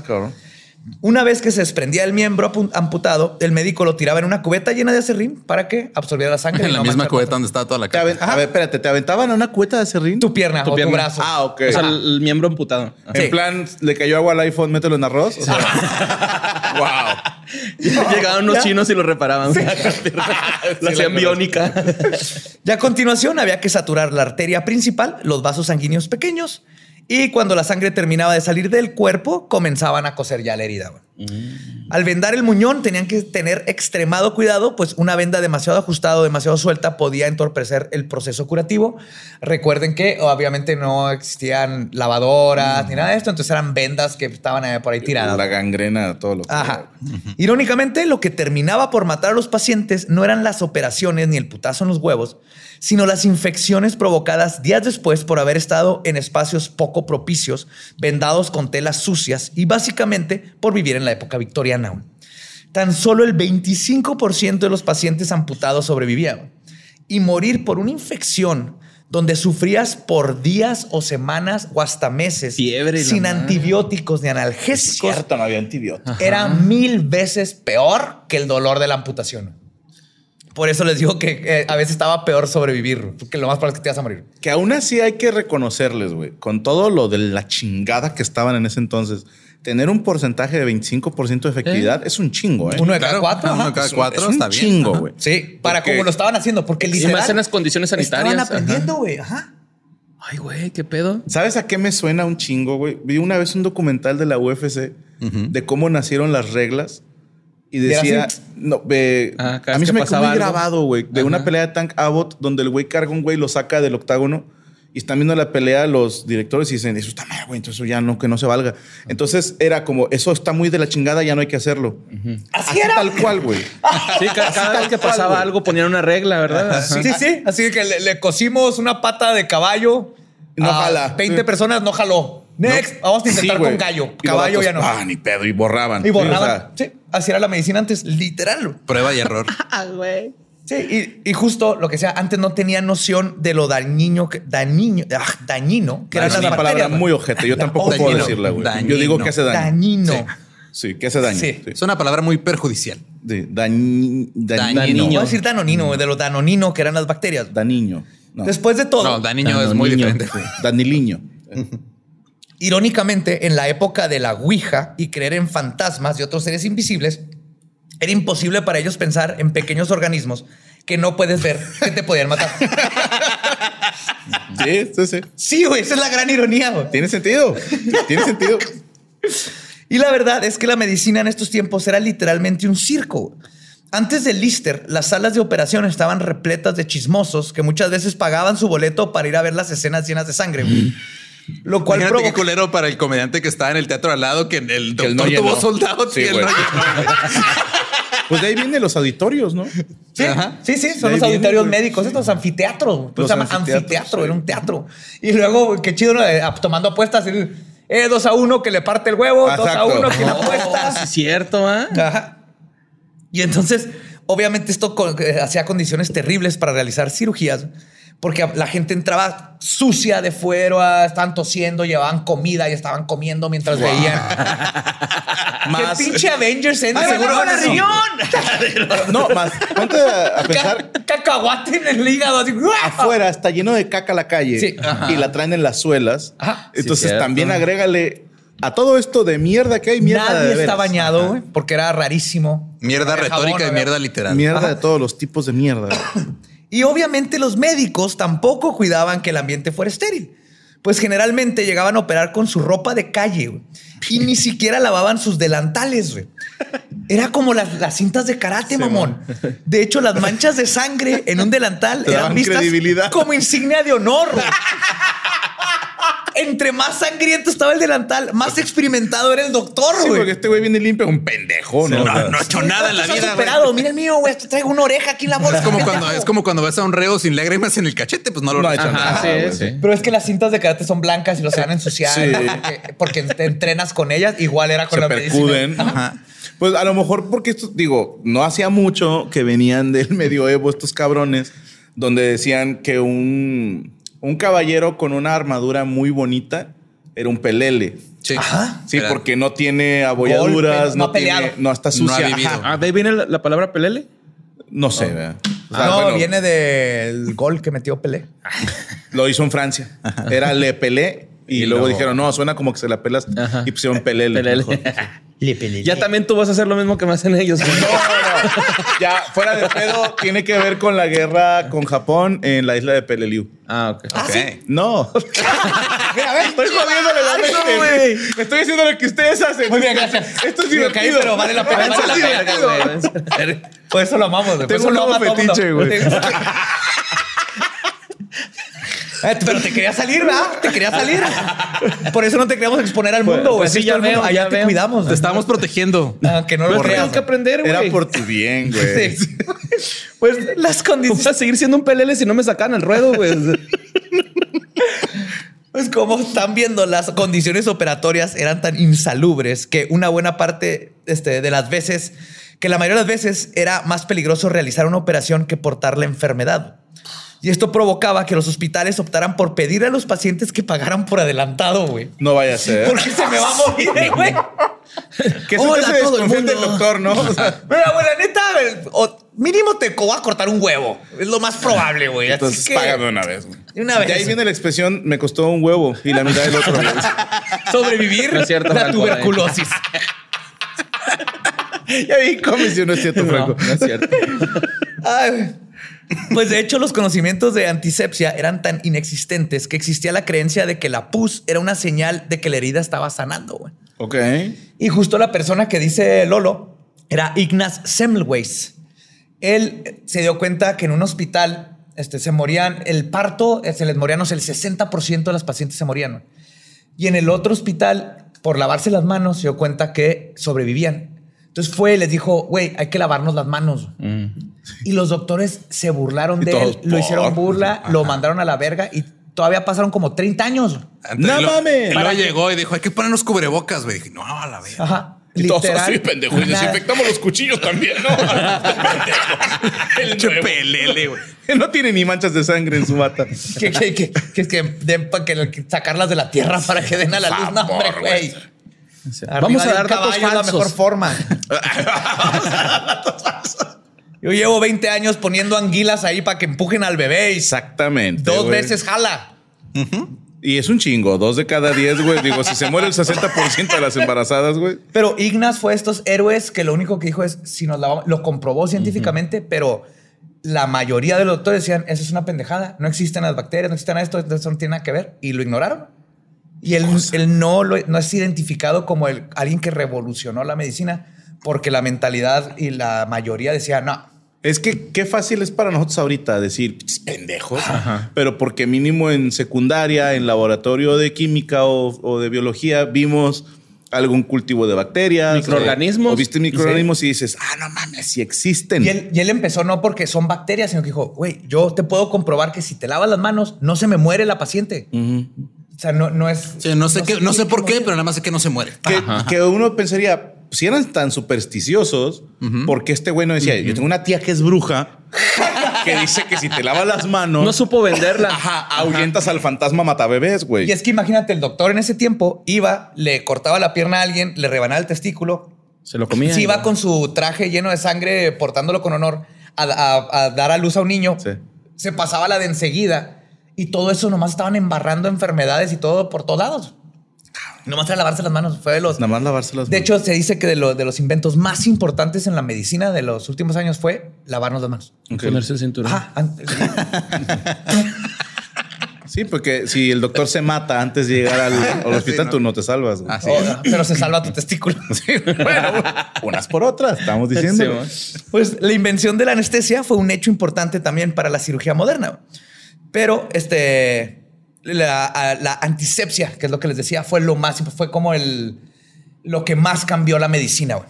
Este descubrimiento comenzó a partir de relacionar el mal olor con la enfermedad y el hecho de que los doctores que pasaban de una morgue a una sala de parto eran más propensos a contagiar a sus pacientes. Ah, pues sí. Y ahí es donde empezaron más o menos ya después de un rato. güey. Y podría pasar horas y horas hablando de esta tétrica pero fascinante época. Pero todo lo bueno tiene que terminar. Qué mejor manera de cerrar este capítulo que hablando de un tema que combina el divertimiento de la era victoriana con las insólitas prácticas médicas y el monstruo favorito de muchos, las momias. Ok. Y si piensan que esto no tiene sentido, es porque no lo tiene, pero pronto van a entender de que se trata de una enorme fijación hacia las momias. Todas las sociedades han buscado formas de entretenimiento de muchas maneras. Por la falta de internet y medios masivos de comunicación, no es sorpresa que los victorianos hayan tenido tiempo para leer libros de 800 páginas, pero sus modos de entretenimiento no se quedaban ahí. En la década de 1830, un reconocido cirujano británico organizaba eventos sociales en su casa, en los cuales la gente de alta sociedad pagaba mucho dinero para entrar. Los suertudos, que conseguían boleto, querían presenciar la nueva gran sensación. Ver cómo Thomas Pettigrew hacía un unboxing de una momia del antiguo sí, Egipto. Es cuando ya iban los exploradores Sí, y lo sí, que es que se robaban la momia y se la llevaban a sus casas. Que viene ahí la leyenda de Tutankamón y no sé qué pedo. Todo eso es, más, es cuando estaban... ajá.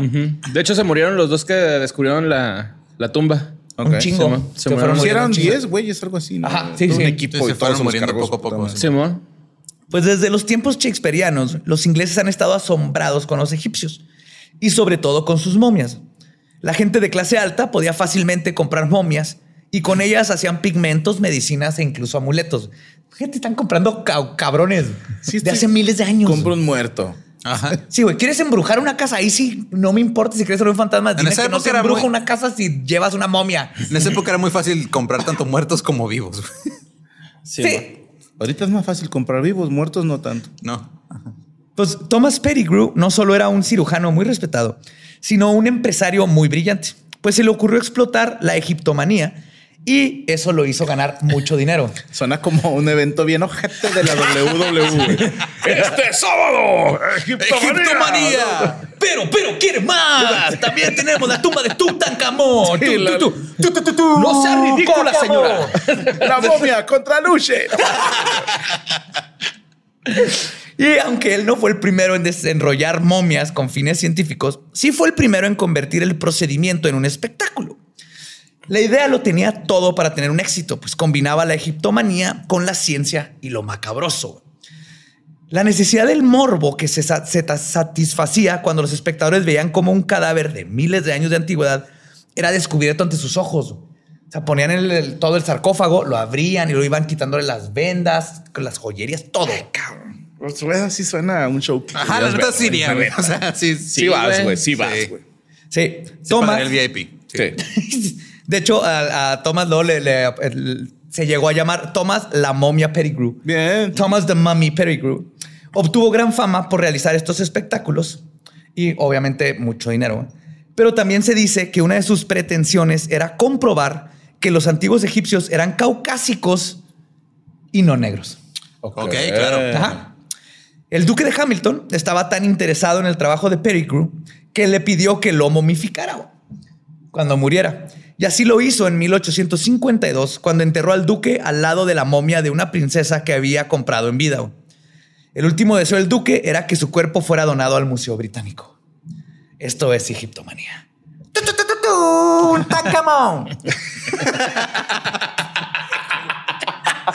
Pinche porra pedora. Tu, tu, tu, tan, camón. Esa llamada. Pero Pettigrew no solo estaba fascinado por las momias egipcias, sino por las momias en general. De hecho, en una de sus fiestas le enseñó a sus invitados la cabeza momificada de Yagan, un rebelde indígena australiano que se oponía al dominio colonial. En un acto de lo que se puede considerar a insensibilidad colonialista, Pettigrew compró la cabeza de Yagan para decorarlo con plumas y pinturas, para hacer una obra de arte que, según él, representaba la escultura británica e indígena en armonía. Ay, güey, el. Banksy de esos tiempos. Más bien como el white chica, ¿no? De ese de tomarse foto con el niño indígena, güey. O sea, Sí, mira, esta cabeza indígena le puse un Ah, iPhone sí, en la boca porque No, eventualmente estos salvajes van a aprender a usar iPhones y yo me le adelanté, ¿verdad? Y Angelina Lesper le va a mamar esta pieza, güey. Ay, no, yo pensé en la foto de la vieja que tiene una papaya aquí en medio y que tiene unas Entonces, Mr. Brainwash, entonces, de esos Sí, tiempos. Ay, cabrón. Y el unboxing de momias duró un par de décadas. Es que es unboxing Es, es- literal, güey. es que es cierto, es cierto, Ajá. es cierto. Pero el chistecito se terminó cuando la comunidad científica comenzó a abogar por la preservación de las culturas antiguas. Sin embargo, paralelamente a los espectáculos de Pettigrew, los victorianos también acostumbraron a consumir momias a manera de medicina. Consumir. Sí, Sí. señor. Este tipo de canibalismo data de hace cientos de años. Beef jerk. Carne seca, güey. Es carne seca. Carne seca. ¿Creíste que nomás nos íbamos a caer en, en- en perturbar tumbas, robarles joyas? ¿Comerse pedazos de una momia? Sí, señor. Ok, ok. Algunos científicos como Galeno y Para- Paracelso investigaron los supuestos beneficios de ingerir restos humanos. Por ejemplo, según Galeno, quien vivió en el segundo siglo de nuestra era, pensaba que los huesos humanos molidos eran buenos para tratar la epilepsia y la artritis. Más adelante, en su larga y truncada exploración por la medicina, los victorianos adoptaron estos métodos pasados e hicieron polvo de momia e incluso una sustancia descrita como, y cito, una superficie resinos- resinosa, dura, negra, brillante, de sabor algo acre y amargo. Ajá. Ok. Están haciendo pepitas de. Sí, estaban haciendo como salsa valentina de momia. güey. Ah, salsa Quiero- Valentina. no, quiero Maggie, pensar- salsa Maggie de momia, Salsa güey. Maggi de momia. Que es altamente tóxico, ¿no? Ah, supongo. Asumo que te estás comiendo algo que tiene pudiéndose ahí Sí. miles de años. Es que no sé a los cuántos años ya se vuelve nutriente para la tierra, güey. O sea, Sí, tal vez es como da, da, da todo full circle, Sí, ¿no? a lo mejor es súper Te orgánico, güey, comer ¡pum! momia. Ahora ya. Porque sí. digo, tenemos el caso de. Pero es que del no se queso, está güey. pudriendo, por eso es momia, güey. O sea, lo- los Ajá, restos ya de se los- pudrió, ya se secó. Sí, como el queso, sí. Alguien tuvo está que estar ahí.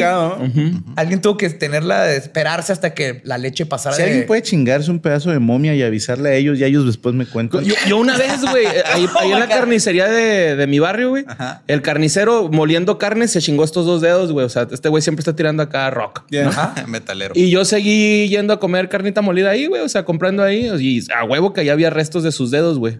No creo que lo haya limpiado. La neta. Y por más que lo haya limpiado, algo se va, güey. Sí, Simón. O sea, ya huevo comí. Dedos de Don Jorge, que pues descanse. Ah, ya se murió. Supongo, pues ya no vive ahí en el barrio. Era muy, hace mucho. Se desangró por los dos dedos. No, mi papá lo curó, güey. ¿Ahora? ¿Tu papá es médico? Sí, güey. Sí. un día llegó y dijo, soy médico. Y Sí, o empezó sea, a curar al barrio. Médico No, de mi- mi- Mi, carnicería. papá estudió en la UNAM, güey. Entonces, sí, es buen médico. digo, capaz si Juárez trae una etapa victoriana también. No, no, ya pasó esa. Algunas cosas, no, no en la medicina. Seguimos tirando mierda en la calle. ¿no? No nos haga nada, por favor. Pues, según algunos médicos, este gu negro güey, y los venido de los derivados de la momia eran muy buenos para tratar coágulos, tos, dolores menstruales y se podían tomar como analgésicos y antiinflamatorios, obviamente ¿Cómo- basados en absolutamente nada. Sí, ¿Cómo o sea, llegaban a estas conclusiones? Fuente No mis mames. huevos, güey. O sea, yo digo que la momia jala para esto, güey. Así era, güey. Compruébame que no. Así, Así.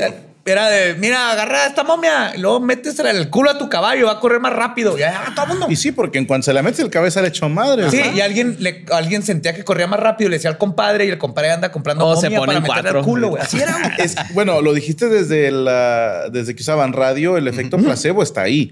Si te digo esto, come momia y te quita el dolor de cabeza, puede que te lo quite. Sí, sí, en eso- en el victoriano era. No, mira, yo, yo leí en Carabook eh, que la momia es muy buena para curar de esto. Sí, Y yo es- lo vi en el show de Netflix de Gwyneth Paltrow, güey, que comer momia te hace bien. y así era. Huevo, sí. Pero bueno, se preguntarán de dónde sacaron la idea de que las momias eran benéficas para la salud, güey. De, de Los que huevos de Petit consumir. No, la respuesta podría venir de un malentendido y una confusión lingüística. Nice. El asfalto. Qué bonito. Ajá. El asfalto, utilizado hoy en día para construir carreteras, es un hidrocarburo natural que se ha usado desde la antigüedad en el Medio Oriente. Ok. El asfalto tenía muchas propiedades medicinales y para la agricultura. Luego, en el siglo X, el científico Racis fue el primero en llamarle mumia a la sustancia medicinal.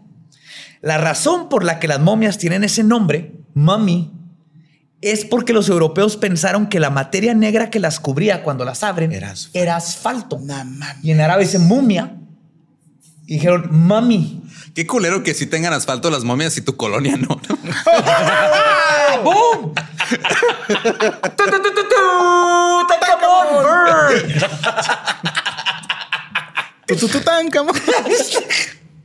Y es por eso que la palabra mami, que luego en español es momia, tuvo ese doble significado, provocando que muchos británicos de la era victoriana consumieran momias para salvaguardar la salud, porque asumieron que lo que tenía negro era asfalto, el mumia, pero no, es nomás la miel seca y las cosas que le ponen a las momias para conservarlas. No tiene nada que ver con asfalto, pero hasta de ahí viene el nombre de momia.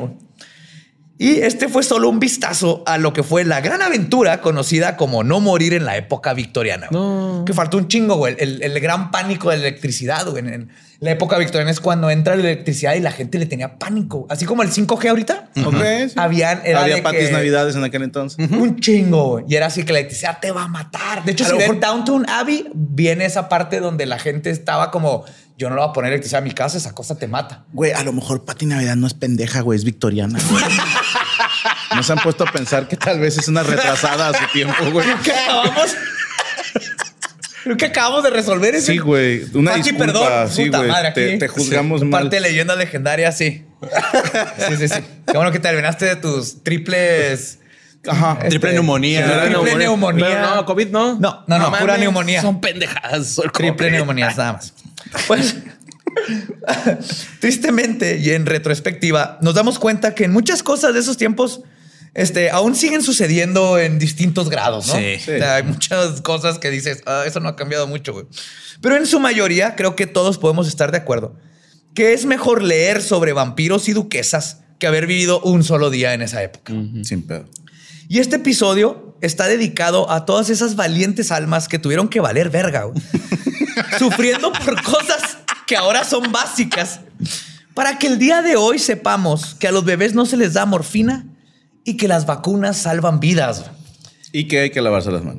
Sí. Que hay que lavarse las manos, Imagínate si a estos güeyes les hubieras dado la vacuna de la tuberculosis. No. güey. Te hubieran, te hubieran hecho un palacio. Sí, sí. Y esa O fue. Te ponen, te matan. Ajá. Sí, este güey me quiere meter una enfermedad al cuerpo. Esto no es tuberculosis, es traigo dos duendes en los, ojos. Solo en los ojos. más güey. Es Y se- vampirismo, Se, me güey. subió el- el- la bilis amarilla y eso fue. Es un, es un complot de la reina. De la reina.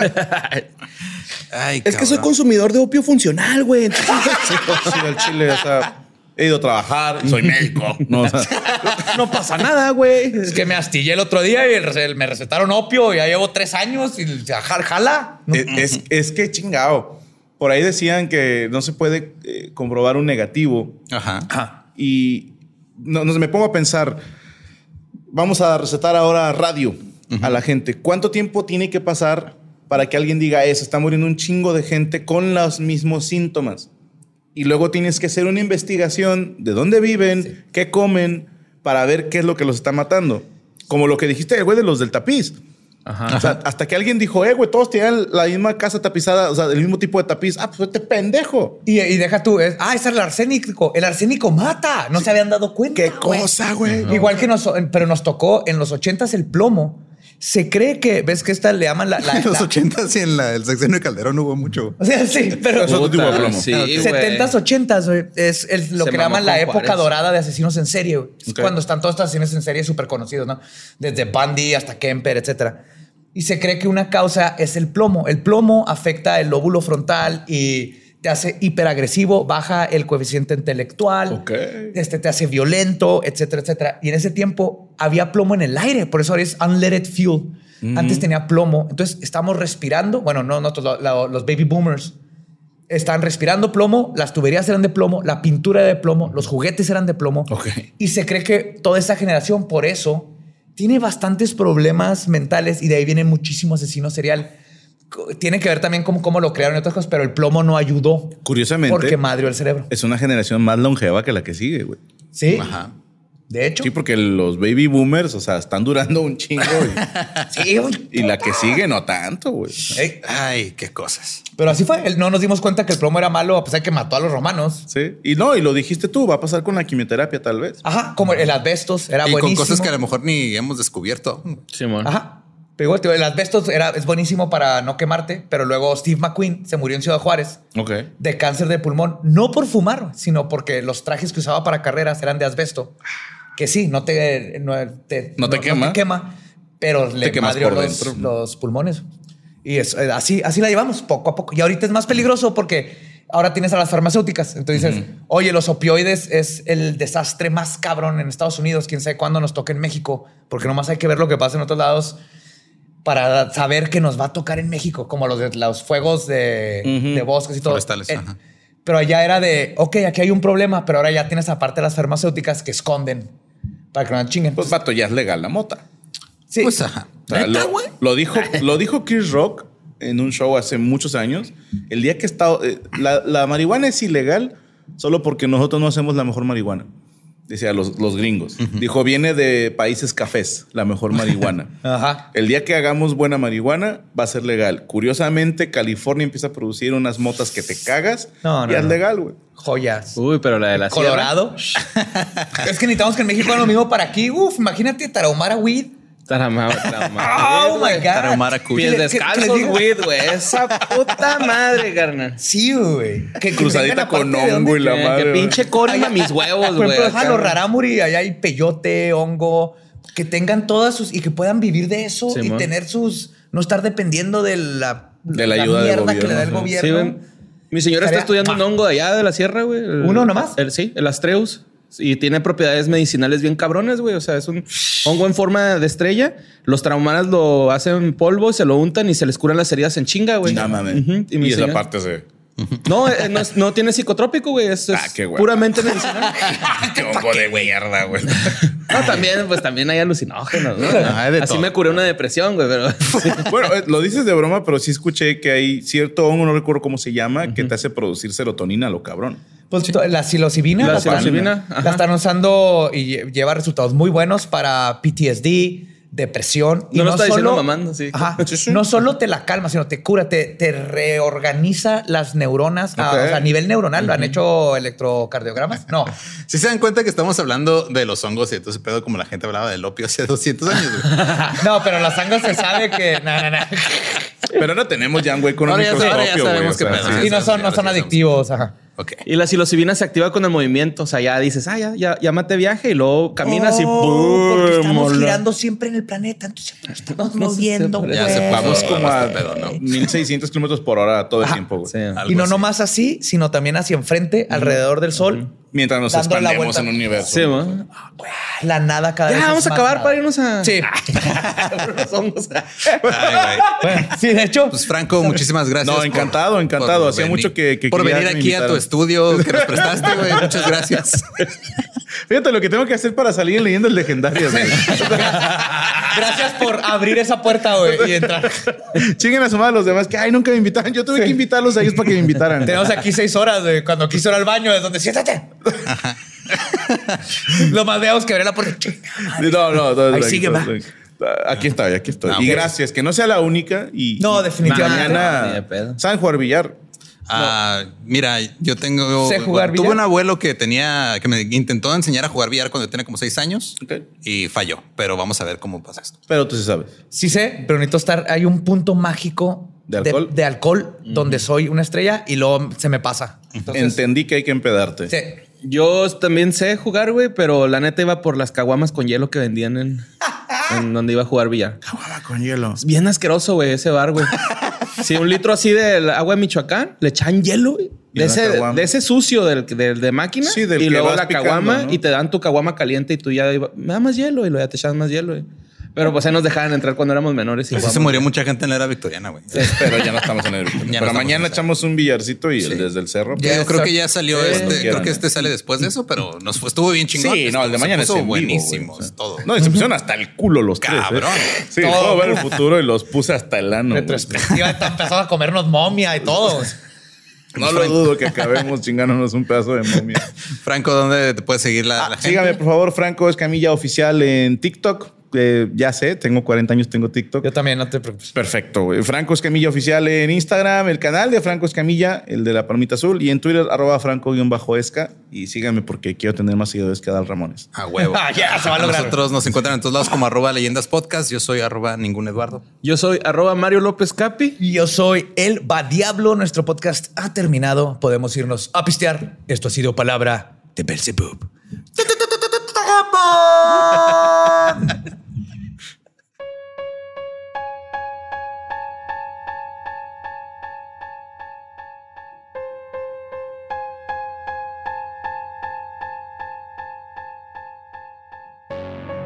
Y ese fue el episodio de la demencial era victoriana. Ah, good times. Qué bueno que ya no Not pasan really. cosas así en, en esos. Ah, Que a veces, a mí sí me gustaría las varillas, güey, pero nada más para mí. Así como que para. Levantarte, tener, tener tu propio. Pues pectoral, güey, ¿no? Porque sí está muy feo. Dijo este Daniel Migraña que son chichis de bolsa, de coca en bolsa, güey. Como si las tuviera tan bonitas. Es mi, mi borreverso. Ajá. Parte del borreverso. Simón. Casi todo México, güey. Un gordito dragón de lentes. sí, güey. Ah. Y de nuevo queremos agradecer a Franco. Ya Vamos. todo su equipo ahí, las ¿cuántas? son? Creo que eran 315 personas que trabajan ahí en 315 personas. Y gracias por 17 la estudios. prueba de COVID gratis. Ah, sí, muchas gracias. Ajá. Nos mantuvo muy a gusto a todos. Sí, son una chingonada, güey. Sí, mira, siempre que escucho, digo yo desde antes, pero siempre que escucho a alguien decir es que los tiempos de antes eran más bonitos. No, no mames. No, no tienen idea. O sea, si ahorita tenemos problemas, ahora agrégale toda la ignorancia en medicina. No habían antibióticos ni analgésicos. Yo por eso siempre digo que si viviría en otra época, me hubiera gustado ser así como joven, adolescente, en los 90, güey. Ajá. Sí, no, yo era niño de los 90, güey, pero me hubiera Ujú. gustado ir de fiesta en esa época. Ándale, eso o es sea, una te, buena te época. hubiera gustado ser de la edad de Badía más o menos. Sí, güey. Unos 9, 10 años mayor que de lo, de lo que eres ahorita. Simón, sí, para haber estado de adolescente en los 90, que estaba bien tranquilo, güey. Sí, todo, güey. Simón. Sí, te digo que el 99 Era es todo donde muy de caballero, güey. Se ¿no? acabó Acá. todo. Sí, güey. O sea, que fue la última buena Como en el década. 2000 y cacho, ¿no? 2000, 2006, más o menos, 2008. Yo siento Sí. que ahí fue donde ya todo se fue a la verga. Después del güey. 2001, güey. ¿Te acuerdas que se cayeron ahí unas torres? Y luego cambió el mundo. Pero a mí me vale verga, güey, la neta. No Pero de ahí cambió todo. No me vale, no me vale. Se acabó la inocencia. Ah, claro. Le quitaron los madresas para trepar a los postes de luz, güey. Antes te podías trepar a la pinche. Tenías seis años, te podías trepar y estar jugando ahí entre los cables de electricidad, güey, sin Pero mira, o supervisión. sea, si hay gente que extraña la era victoriana, en algunas partes de México todo se vive igual. Entonces nada más vayan. Ay, güey, sí. hay varios pueblos mágicos que tienen las Ahí en mi mismas colonia, güey, no mames. Puetazos, güey. Un chingo de calles sin pavimentar, güey. Automóvil steampunk, ¿no? Un güey Todavía- comiendo perro acá, güey. ¿qué, qué pedo? güey? La señora que te receta ahí unas hierbas para curarte de la tuberculosis. Ahí, ahí por mi casa hay un ruco, güey, que como que es recolector, güey. Así tiene un chingo de cosas, güey. Se llaman acumuladores, bro. Ajá, y se llama. Ranfer y trabaja con nosotros. No, ese vato se la gana Ram, güey. Neta, sí tiene el techo lleno de ganchos, güey, de ropa, así. O sea, lo de su Ok. Porsche, lleno de ganchos de ropa, güey. Se me hace en cura eso, güey. ¿Para qué los usa? No, no vende segundas ni nada, güey. o sea, No. es- Los tiene ahí, güey. ¿No es culpe o algo? No, este. No, ¿Los vende a kilo? No, porque ¿No tiene una clínica clandestina? chance. Ah, con no, razón, ay, con razón los fetos en la basura. Oye, yo tío, todo, todo Con tiene sentido. razón. Ah, qué pendejo. Ay. No, mínimo usa ganchos nuevos cada vez. No, no usa- no repite ganchos. los esteriliza con un encendedor. Para que entren quemando todo. Ok, creo que ya con eso podemos despedir el episodio. Por eso tiene que legalizar para que no pasen estas cosas. Esa es la importancia. Ay, bye. ¿Estás listo para convertir tus mejores ideas en un negocio en línea exitoso? Te presentamos Shopify. Tal vez no lo sabías, pero nuestro podcast More Than Mamis es un negocio y lo empezamos por supuesto para desahogarnos y hablar sobre la maternidad, no para convertirnos en expertas de ventas y del e-commerce. Así que sí, necesitábamos ayuda para vender nuestro merch y poner en marcha nuestra tienda. ¿Y cómo suena con Shopify?